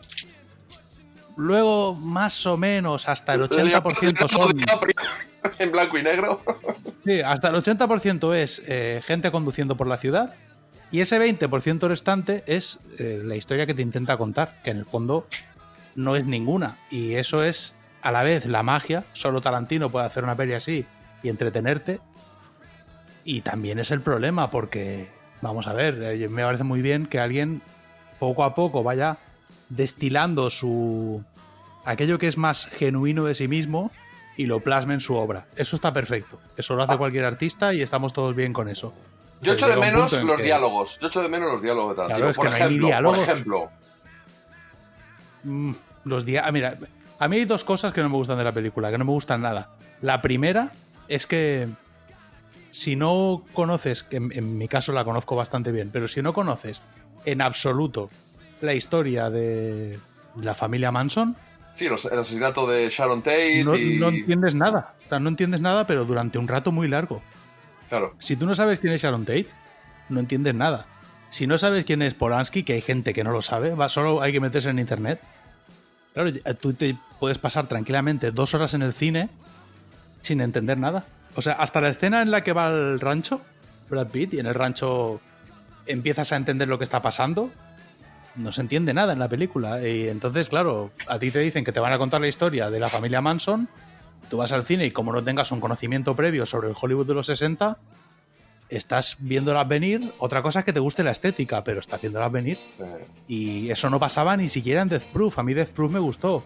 Pero es verdad que era un ejercicio de estilo arriesgado, donde ya se veían más pies que otra cosa y ya realmente la gente dijo, pero ¿qué no estás intentando Bueno, contar?". y era, y era serie Z, la historia tenía un poquito menos de importancia, jugaba con las lentes, jugaba con un estilo pues que, que se veía como viejo, como de, pues eso, de, de programa doble de sala de los Sí, sí. 70, de cuando... Era Grindhouse total, pero sí que es cierto que tú esa película te la podías tomar como, bueno, pues una peli de un tío con un, como, de- como en el testimonio de Joaquín Reyes, con un coche mortífero. Pues un coche mortífero.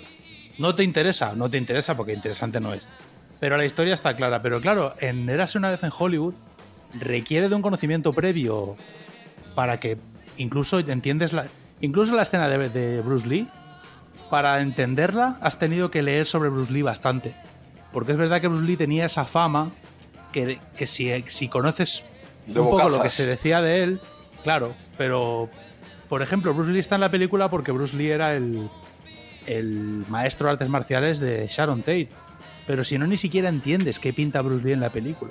Hay un plano Sí. suelto, insertado, en el que ves a Bruce Lee enseñándole a Sharon Tate, pero puedes no cazarlo también. Entonces me parece que Tarantino se ha hecho la peli para sí mismo y se ha forrado. Así que yo le aplaudo, me quito el sombrero porque yo intento hacer eso y me como los discos, pero vamos, como es con ketchup y mayonesa, y él no. O sea, esto es la vida, es así, hay gente con ese talento. Sa- Pero es verdad que la ¿sabes una película... cosa? Me pasa un poco como lo que yo he dicho de Raconteurs. Yo que no soy tan de Raconteurs, me ha parecido muy bueno. Y esta peli a quien le está pareciendo obra maestra es una gente que es menos tarantiniana, que es menos fan de Tarantino. Que la encuentra Sí, divertido al final, apocalíptico, que Tarantino vuelve a jugar a ser Dios y cambiar el curso de la historia. Sobrado, el te- final muy sobrado. Pero a mí ¿No te me ha parece- dejado frío, me ha dejado un poco frío. ¿A ti no te parece que el, que el final es como si dijera, venga, va, que ya sé que habéis venido a ver violencia, y te tirara sangre a la pantalla así como... O sea, Con yo tuve la impresión... Sí, yo tuve la impresión de que era, bueno, yo voy a hacer lo que a mí me da la gana, que es gente, gente paseando en coche por Hollywood y algunos pies que he visto que me han gustado. Una Sí, vez haya hecho eso, y mi secuencia de western, que estoy haciendo westerns hace 10 años, que es la secuencia del rancho, que es un western, eso es solo ante el peligro total. Una vez hecho eso, ahora tengo que justificar las dos horazas, bueno, casi tres, que os vais a pasar en el cine. Y te meto violencia, porque sé que a mi público le gusta. Y es verdad que Brad Pitt está en el momento de. Tiene una vis cómica espectacular. Y Sí, realmente acaba la película muy arriba. Pero es como que de repente tira vísceras a la pantalla. Venga, va. Ahora la violencia. Lo del lanzallamas aparte, que ya recuerda a Malditos Bastardos, tampoco me pareció. Es que es como que te lo planta al principio para que luego digas, anda, mírala.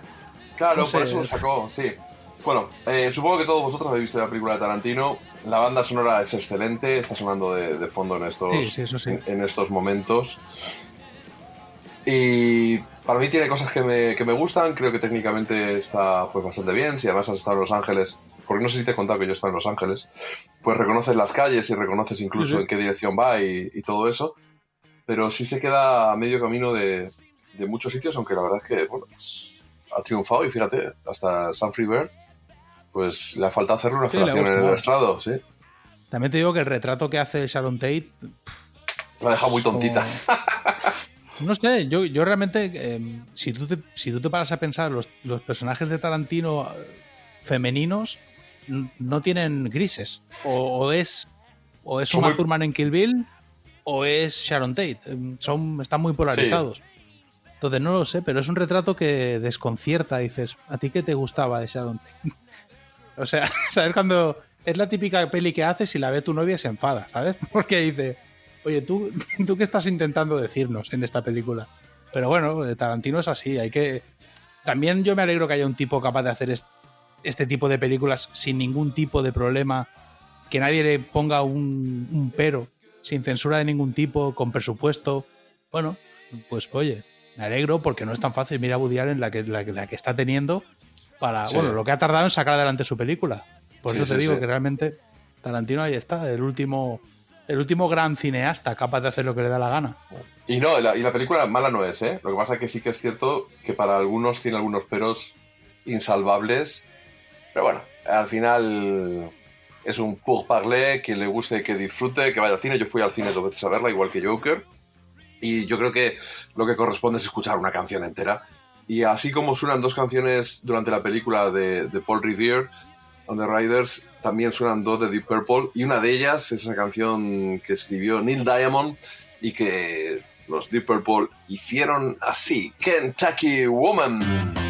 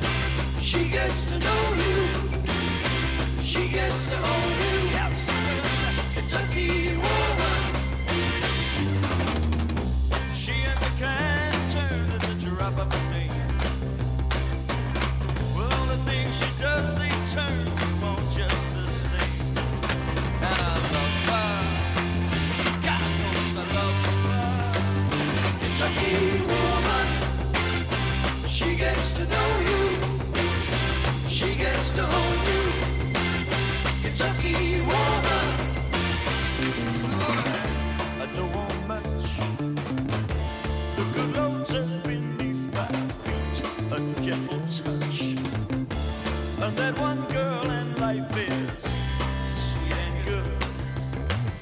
There ain't no doubt. Talking about Kentucky woman. She gets to know you. She gets to own you. Take a trouble. Kentucky woman.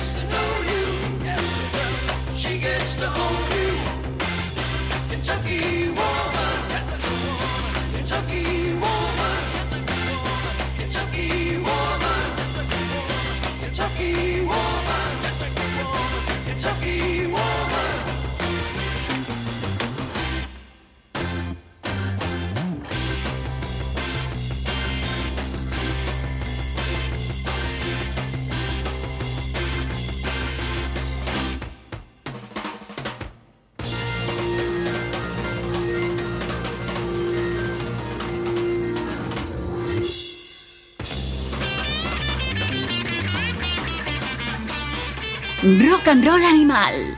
Kentucky Woman, auténtico pelotazo de la etapa de Deep Purple pre-Ian Gillan con el primer cantante Rod Evans, con Nick Simper, si no recuerdo mal, al, al bajo. Y que son tres discos que mucha gente no conoce de, de esta banda, pues una de las más potentes de la historia de hard rock y que me ha sorprendido casi que, que Tarantino haya, haya recuperado. Oye, llegados a este momento, yo no podría soportar que este rock and roll animal de, de vuelta a la vida, por decirlo de algún modo, no tuviera, ¿sabes el qué? Esto, Pues no. esto. El Rincón del Blues con Dolphin Riot. Ahí estamos. ¿De qué nos vas a hablar hoy en tu afamado Rincón del Blues? Pues hoy eh, vamos a dar un pequeño homenaje y también un pequeño ajuste de cuentas a WC eh, Handy, Handy, perdón. El autoproclamado rey del blues. Sí, William Christopher Handy. Father del de blues, hecho, perdón. Father del blues. De hecho, voy a comentarlo porque eh, justo sobre esto escribo en el, en el Rock Bottom, así que los que os interese más de lo que vais a ver aquí, podéis encontrar más información en el artículo del, del Rock Bottom. Pero vamos, eh, aquí estamos hablando de una persona que escribió una autobiografía en la que se hacía llamar a sí mismo el padre del blues. Y poco a poco, a lo largo de los años, de hecho, Ojo, bueno, que tiene una estatua que pone eso en Memphis. Sí, está sí. ahí él con su trompetica, una estatua de bronce de un tamaño considerable. Te he contado que tengo una foto yo al lado de WC Handy en, en Memphis. sí, me lo has contado. Y bueno, De hecho, me, me lo has contado muchas veces. Ya, pero pues soy un señor mayor. Bueno, pero vamos. El asunto está en que WC, Handy se apunta el tanto de haber escrito la primera canción de blues de la historia, que es Memphis Blues. El origen de esta canción, básicamente, eh, es una campaña política que hizo para el el alcalde de Memphis. Y bueno, esa canción fue publicada en la partitura porque el negocio discográfico no existía en esos tiempos, aún las grabaciones estaban en pañales. Entonces la música se vendía en partituras y solo la gente que era capaz de escribir y leer música se podía considerar autora de una canción, cosa que ya no es así. Hoy en día no hace falta que sepas ni leer ni escribir música para convertirte en, por ejemplo, Lady Gaga, aunque ella lo haga, me refiero que es algo que no es, no es menester. De hecho, si nos damos cuenta de esto, los grandes del blues son todos analfabetos prácticamente. El propio Howling Wolf aprendió antes a tocar que a leer. De hecho, a leer no aprendió nunca. Ni música ni nada. No supo leer nunca. Pero es curioso porque la verdadera historia a lo largo de los años se ha acabado descubriendo.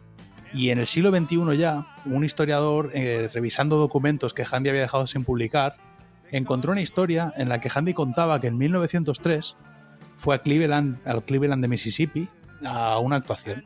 Y antes de, antes de subir ellos al escenario con su orquesta de nueve miembros, salió a escena un trío a petición popular. O sea, eh, la actuación era eh, la banda de Handy, pero la gente que fue allí dijo, dejadlos tocar a los chiquillos. Y subieron unos chavales. Los chavales en cuestión eran un trío de zarrapastrosos, como los describe, los describe como poco menos que con pinta de mendigos, que tocaban a, a lo salvaje, dando gol- marcando el ritmo a golpes en el suelo y usaban aparte básicamente un estilo muy repetitivo. Ellos repetían una secuencia de tres acordes todo el rato sin parar y iban cantando encima. Eh, una de las cosas que describe, aparte literalmente, es que mientras empezaban a actuar, a mitad de la primera canción, una lluvia de dólares de plata les cayó a los pies. O sea que el público empezó a tirar dólares de plata que los podía haber dejado, vamos, había dejado tontos, pero no, los convirtió en, en ese momento mucho más ricos que sus propios músicos. O sea, ganaron más pasta. Estos chavales que subieron a petición popular, mientras les tiraban dinero por su actuación, que Handy con lo que cobraba siendo un músico reputado que giraba por todo el país en aquel momento. Entonces, esa canción que ellos tocaban, él pues la guardó en su, en su subconsciente. Y una de las cosas que le explica es que entendió que ese tipo de música primitiva era aquello por la que la gente algún día pagaría. O sea que digamos que prácticamente podría haber sido la reacción de Handy al ver a ACDC en el 74. Pero esto sucedió en 1903 en Mississippi. Y como lo describe Handy, podría estar hablando de cualquier grupo de rock and roll. Digamos que él dijo, vale, aquí está la pasta. Y fue uno de los músicos de Handy, eh, que básicamente estuvo con él casi toda su carrera, eh, quien dijo, en, re- en realidad se lo contó Alan Lomax, este músico se llama Stack eh, Mangan, que es uno de los músicos que siempre estaba con él, que fue el Memphis Blues, fue la canción que aquellos chavales tocaron, por la que se llenaron de dólares de plata. Y que lo que hizo Handy simplemente fue escribir la partitura y venderla como suya. Con lo cual, podríamos estar hablando a lo mejor de la primera canción de blues jamás escrita, probablemente no, de hecho con toda seguridad, porque el blues es más antiguo que la capacidad de registrarlo. Y lo que tenemos en realidad es a el tipo que realmente inventó la industria de la música, es decir, un tipo con capacidad y visión para coger lo que un chavalote hace simplemente como expresión visceral de lo que siente y convertirlo en un negocio. En eso sí que fue un auténtico precursor. Bueno, la Carter. Family, la Carter Family hizo algo parecido, pero con la música más de raíces blancas, de- con el country, con los apalaches. sí, sí. Cogió Eh, muchas fue- canciones del acervo popular, las escribió, registró las partituras, algunas a su nombre, otras eran de ellos, otras las arreglaban y, y, pues Pero realmente... ese era un poco el tema. Ahí, como el Morton, el que se autoproclama también inventor del jazz, eran gente que tenía un oído muy fino, eran capaces de oír una melodía y escribirla, er- y eran totalmente conscientes del negocio que suponía. De hecho, Memphis Blues fue la primera canción popular de blues porque la partitura vendió más de mil copias en su día. Todas las orquestas tenían un blues entre su repertorio y Memphis Blues solía ser esa canción. Pues si te parece, vamos a escuchar la, la grabación de 1914 que hizo eh, una orquesta militar, creo que me dijiste, ¿no? Sí, es una orquesta militar que grabó la partitura de Handy. Fue la eh, creo que es la primera Antes que el propio Handy. Vamos a escucharla. A ver qué os parece.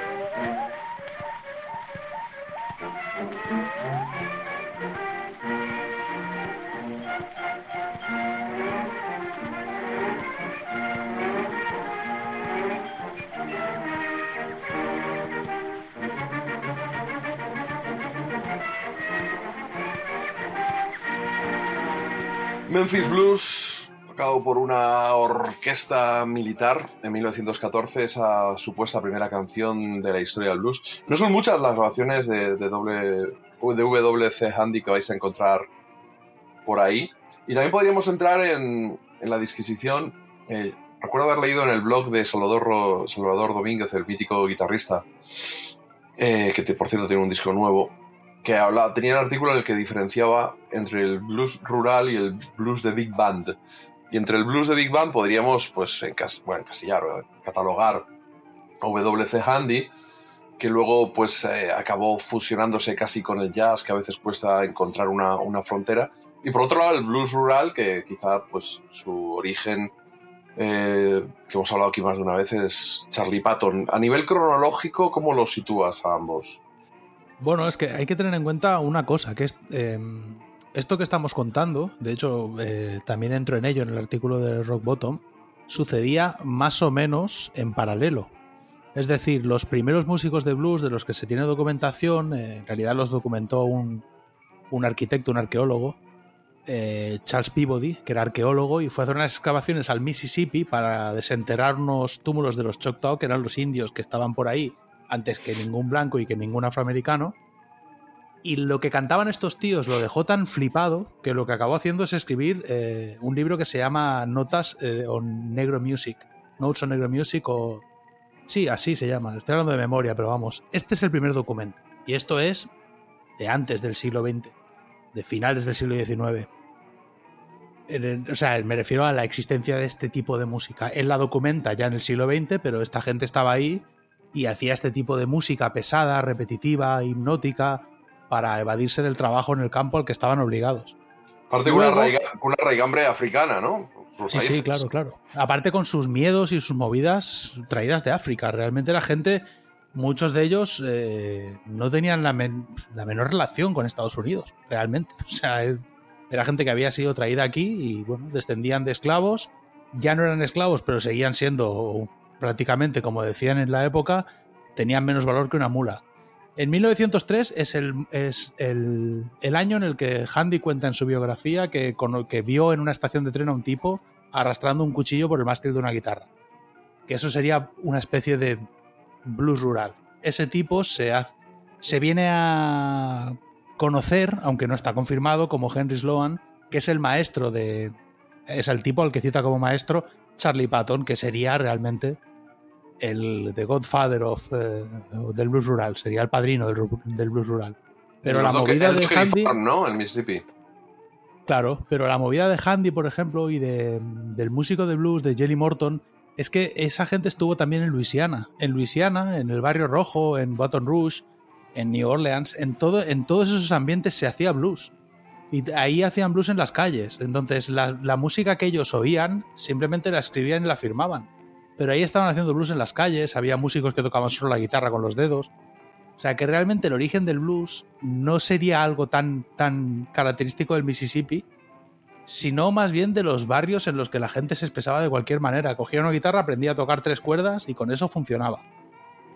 Luego, los grandes maestros y los que, nos, los que hemos heredado, aquellos a los que nosotros veneramos y recordamos, evidentemente son los músicos del Delta del Mississippi por una serie de características socioculturales. Pero si os interesa el tema realmente, para mí la diferencia es aquellos músicos que tenían cultura, que tenían formación y eran capaces de escribir partituras y dirigir orquestas, en contraposición a aquellos músicos que simplemente tenían una herencia cultural y habían oído a su padre cantar y tocar una serie de canciones mientras trabajaba en el campo y acabaron inventando el rock and roll.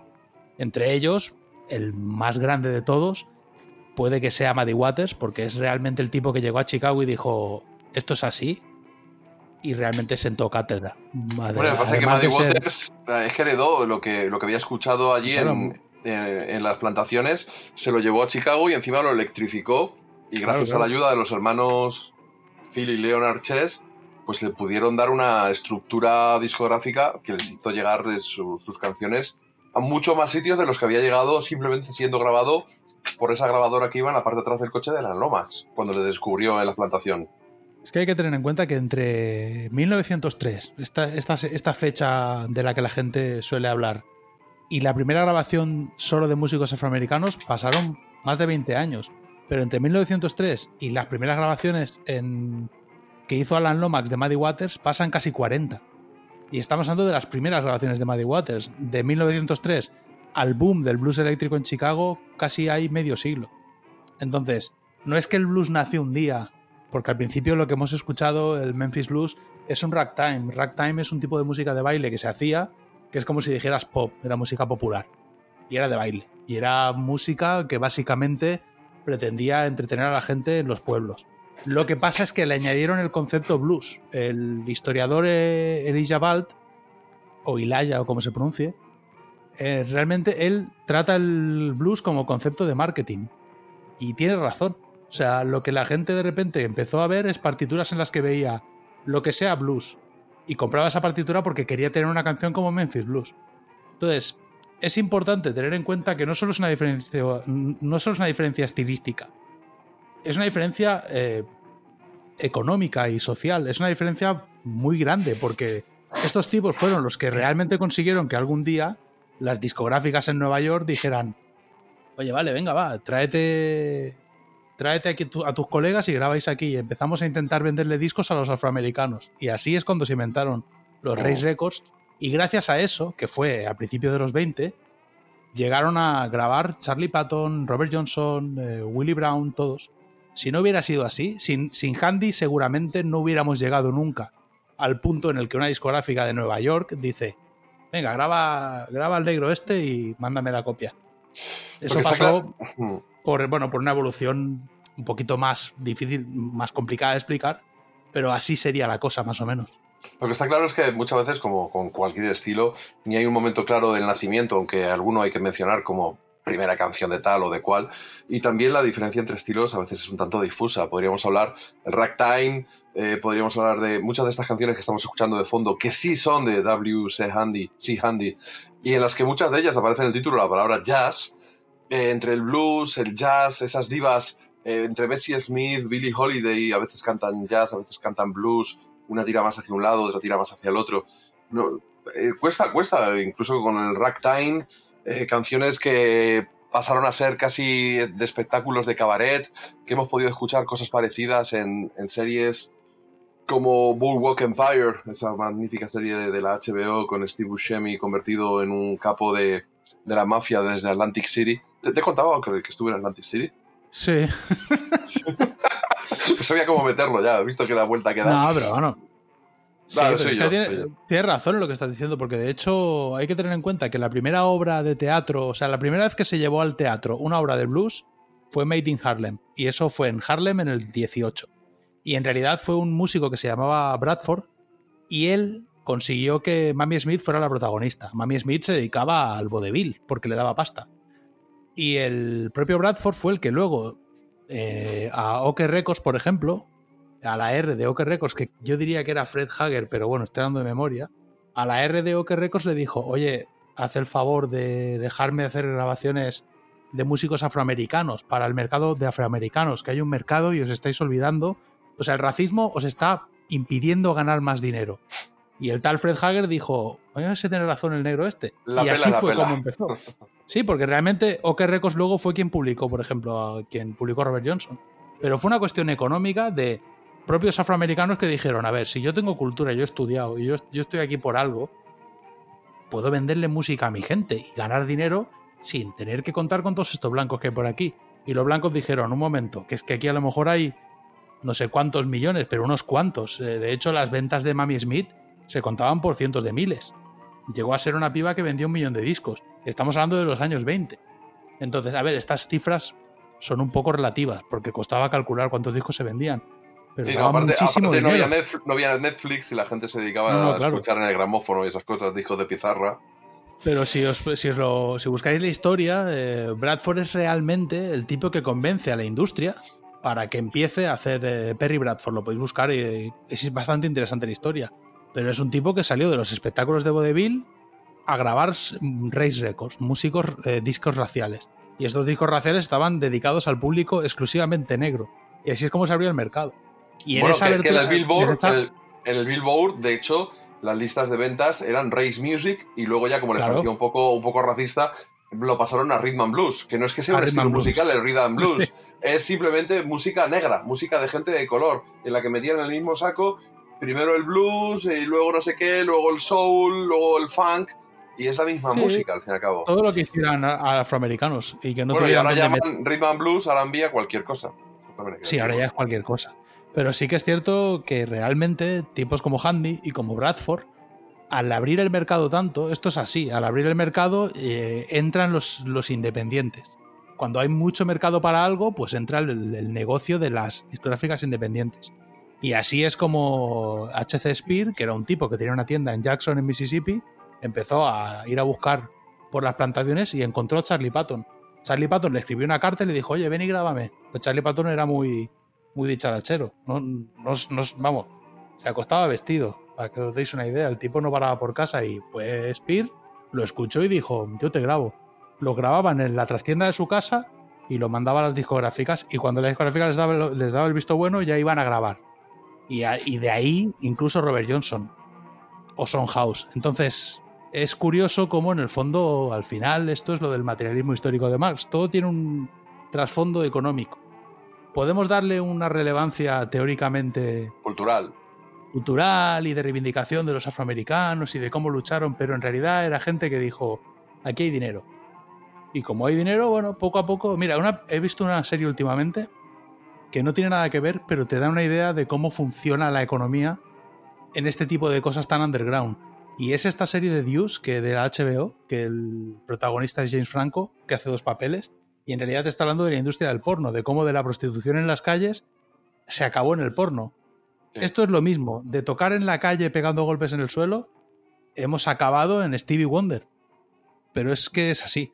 Hombre, se tardan 60, 70 años en llegar a Stevie Wonder, pero es el mismo proceso de tipos en la calle prácticamente haciendo lo que hiciera falta para 4 dólares o un bocadillo a lo que tenemos hoy en día que Eric Clapton, pues para que os deis una idea, para ver a Eric Clapton aquí en el estadio de los Dallas Cowboys en primera fila, en la entrada eh, oficial eran 3.000 dólares.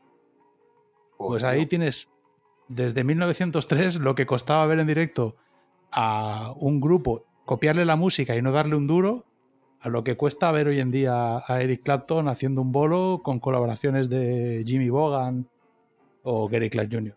Pues ese es un poco el camino. Lo que pasa es que, claro, a veces simplificamos mucho las cosas y, le- y les damos eh, y las catalogamos culturalmente cuando en realidad eh, tienen menos carisma. Cuando te pones a informarte dices, pues vaya, pues fíjate tú, o fíjate tú, que diría mi suegra. Mira lo que Fíjate suena de fondo. Lo, lo que han liado. Mira cómo suena de fondo este Charles Bradley con su Good Bless America. And good to be back at home, que eso es lo que te deseo, que vuelvas a casa. Bueno, estás grabando desde tu casa, tampoco vamos a... Y es la sintonía que has elegido para, para despedirte. Y yo que me alegro de que hayamos arrancado por fin esta undécima temporada y espero que nos dé tanta gloria, quizá un poquito más incluso que, que la décima, esta undécima. Y nos quedan muchos programas por delante y muchas cosas que contar, además, por supuesto, de mucha buena música que escuchar. Ya tenía ganas de pegaros la chapa con el blues, que, que yo aquí paso... Es que yo, no lo sabéis, es un poco la intrahistoria, pero yo paso muchas horas aquí con mi hija. O sea, yo estoy con una niña de dos años y un perro, pues un montón de horas. Entonces, Está, claro, está de amo de casa, sí, señor. ya estoy aquí cuidando a mi hija y me dedico a cuidar a mi hija y a escribir. Bien, pero estás, cual- escribiendo, estás escribiendo un libro sobre Robert Johnson. Paralelamente Sí, pero- sigues empollando la historia del blues, estás componiendo estoy- canciones, grabando maquetas. solo, ¿eh? Te digo que solo se ha contado lo- de hacer eso solo se ha contado lo bueno. De estar con tu hija en casa mientras escribes no te han contado lo malo, ya lo iré contando, pero que acabas, acabas hablando con las, con las paredes. Pero bueno, la niña me mira y piensa, joder, si yo he salido a este. Pero bueno, Bueno. aquí estamos, la verdad. Dolphin, un abrazo fuerte y nos escuchamos en unos días. Esperemos que no sean muchos. Un abrazo.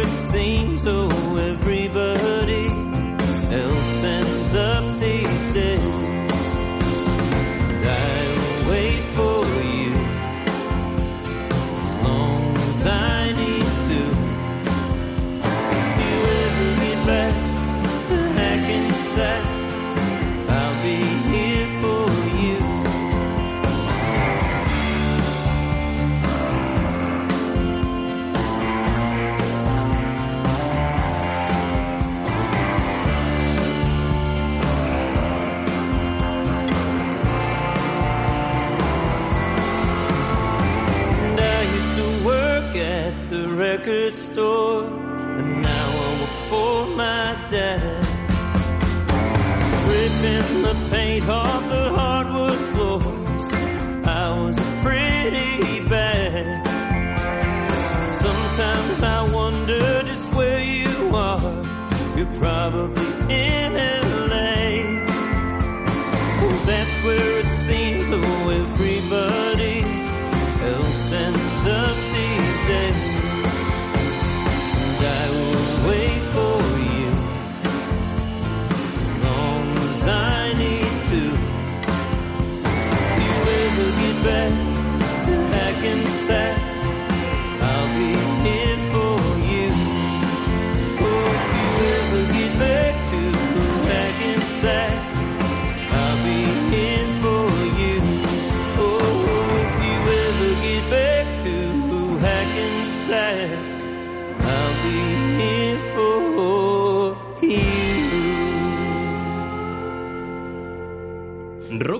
Animal. Síguenos en Twitter. Y ya estamos de vuelta tras nuestra conexión vía Dallas y ahí estáis pudiendo comprobar cómo Dolphin Riot ha saboteado absolutamente mi micrófono en esta conversación que hemos tenido. El suyo suena fantástico, con una voz ter- aterciopelada como, como la tiene él, siempre tan ocurrente, siempre tan divertido. Y a mí me ha tenido nervioso todo el tiempo con este sonido, no solo nasal por culpa de un catarro que llevo arrastrando durante un mes, sino además, eh, pues ha metido un troyano en mi ordenador que ha provocado que el sonido de mi micrófono sonara auténtica lata. Arrieritos somos y en el camino nos encontraremos, Dolphin. En la próxima conexión veremos quién es el que ríe más fuerte. Pero vamos a dejarlos de chorradas porque es lo que habéis escuchado ahora mismo. Es Hug and Suck, una canción contenida en Can't Judge a Book de World Hayden and the Outliers que están de gira por nuestro país ya, ya, ya, ya, ya y que es un concierto que no os podéis perder y que se nos quedó fuera de la agenda de nuestro queridísimo Cepi Bonham. Pero eso sí, está aquí ya dispuesto a contarnos, a hablarnos de la película The Rose. ¡Hi, animales! ¿Y si yo fuera director de cine y pretendiera dirigir un biopic sobre Janis Joplin, pero temiera que su familia no me iba a ceder los derechos de su vida? ¿Qué podía hacer? Pienso, pienso... Ya lo tengo.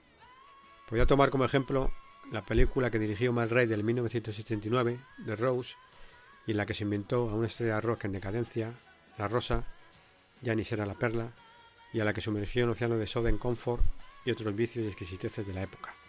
Como todos sabéis, Southern Comfort era la bebida preferida de Janis. En la última parte del metraje, La Rosa tiene una gira de despedida cuyo último concierto es en su ciudad natal de Texas. Janis también lo hizo.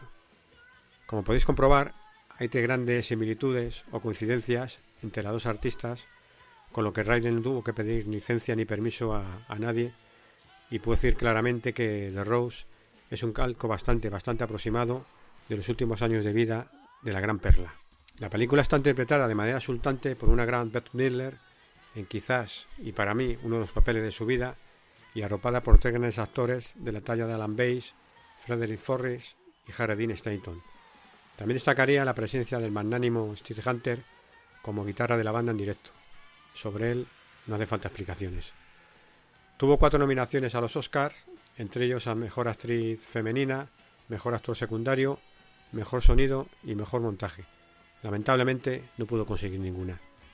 Aparte de los temas compuestos específicamente para la banda, como por ejemplo The Rose, que suena en los últimos minutos del film y que alcanzó el número 3 en las listas de Billboard, hay volcánicas interpretaciones de clásicos como Midnight in Memphis, interpretado entre otros por Gigi Cale, el Keep on Rocking de Sammy Hagar o el eterno When a Man Lost a Woman del no menos clásico Percy Slade. Mi primer visionado de la película data de principios de los 80 en aquellas célebres sesiones de los sábados por la tarde en el mítico cine Covadonga, el Covacha. Por un módico precio podías disfrutar de dos, tres, incluso cuatro películas musicales, en algunos casos seguidas de un concierto de grupos de la zona. Recuerdo especialmente la tarde dedicada a los Who, en la que mis colegas del instituto y yo pudimos disfrutar de Matt Vicar, eh, Tommy, Los chicos están bien y Cuadrofenia. Para mí aquellas sesiones en el Covadonga tuvieron un gran si- significado porque supusieron un aprendizaje musical para mí, aparte del aprendizaje de otras cosas que, que no viene al caso decirlas. Recomiendo la película porque retrata perfectamente el auge y caída a los infiernos de una estrella del rock y podía perfectamente ser el reflejo de cualquier artista del momento. Y para mí no está nada- desfasada. Como- momento cumbre de la película, destacaría la sobrecogedora interpretación que hace Miller del himno Never Soul, Stay With Me, interpretado originalmente por Lorraine Ellison y posteriormente por The Walker Brothers, Terry Reid, incluso la mismísima Janis Joplin. Para mí, esta versión supera todas con creces. Os dejo con Stay With Me.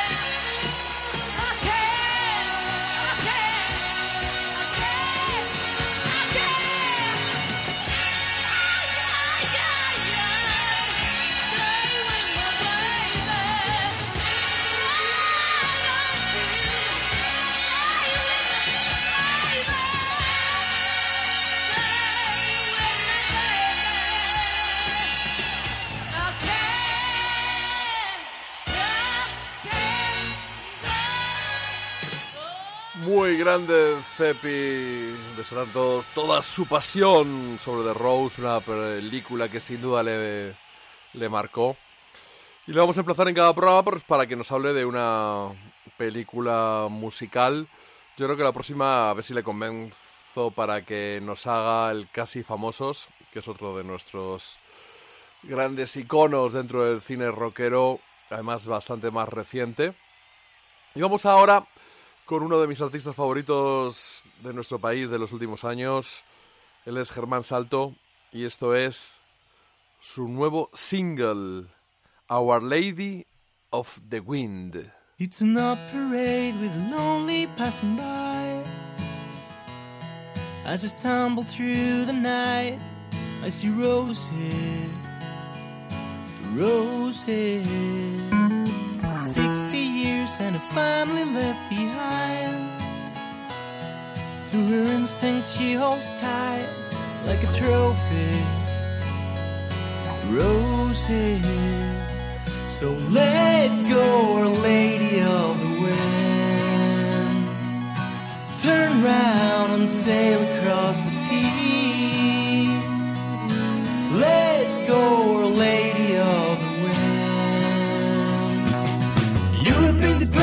deprived of your attribute you for ages. Looked down, locked and dragged for the sake of health. When will they stop by charming you with mental cages?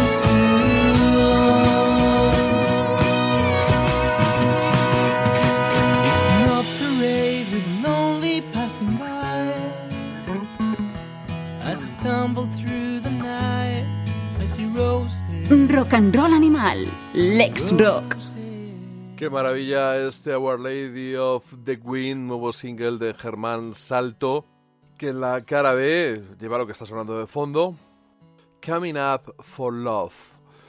Va a ser editado, o ha sido editado ya, mejor dicho, en vinilo, por supuesto con portada de su tío José Fragoso, un dibujante estupendo que está afincado en Chicago y del que ya hemos hablado en más de una ocasión en este programa, en concreto por esa eh, postal que hizo el día que murió Tom Petty y en el programa especial que le dedicamos pues lo mencionamos.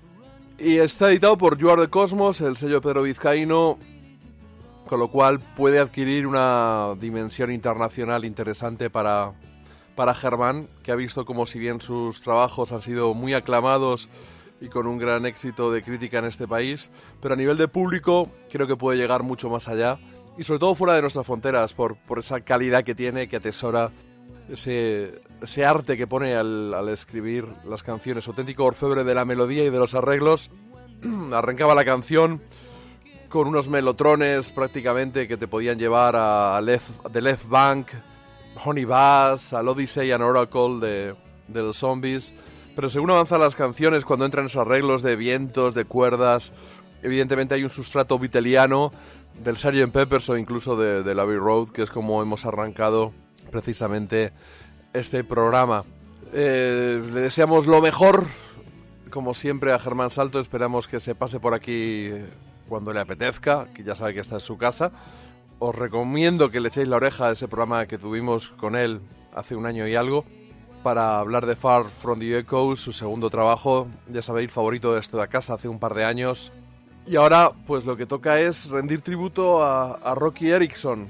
El Ruta 66 se hizo eco de- del fallecimiento de este, de este monstruo, de este personaje tan, tan especial. Ocupaba la portada de la revista Ruta 66 y decía eso, adiós al chamán tejano Rocky Erickson, recordando al genio de los 13 Floor Elevators, 1947-2019.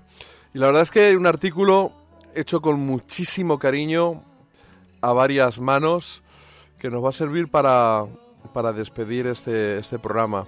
Desgraciadamente ya no está en el kiosco, es el número de septiembre, pero seguro que podréis conseguirlo. Intentaremos hablar en el próximo número del de Black Sabbath, que es el de octubre. Black Sabbath en la portada por esa exposición, ya sabéis, en Birmingham. Y gente como Roger Estrada, como Rafa Suñén, Emilio Cascajosa, Andreu Cunil y Mike Mariconda, pues han estado ahí indagando, hurgando en la figura de este músico, de esta figura de, culto del rock underground tejano. Y me lo perdí. Tocó en una esquena, en una edición que yo no fui, ya no, ya no era lo mismo. La verdad es que Rocky Erickson sufrió un deterioro parejo al de otros artistas que flirtearon con las drogas y que, pusieron en peligro, en peligro su vida. Lenny Kay también aparece en sus palabras, Sid Griffin y una entrevista a su hermano, Summer Erickson, pues intentando recabar lo que fue la vida de este auténtico héroe del rock and roll. Ya sabéis, Ruta 66, un dossier de muchas páginas dedicado a su figura y a rescatar a su memoria.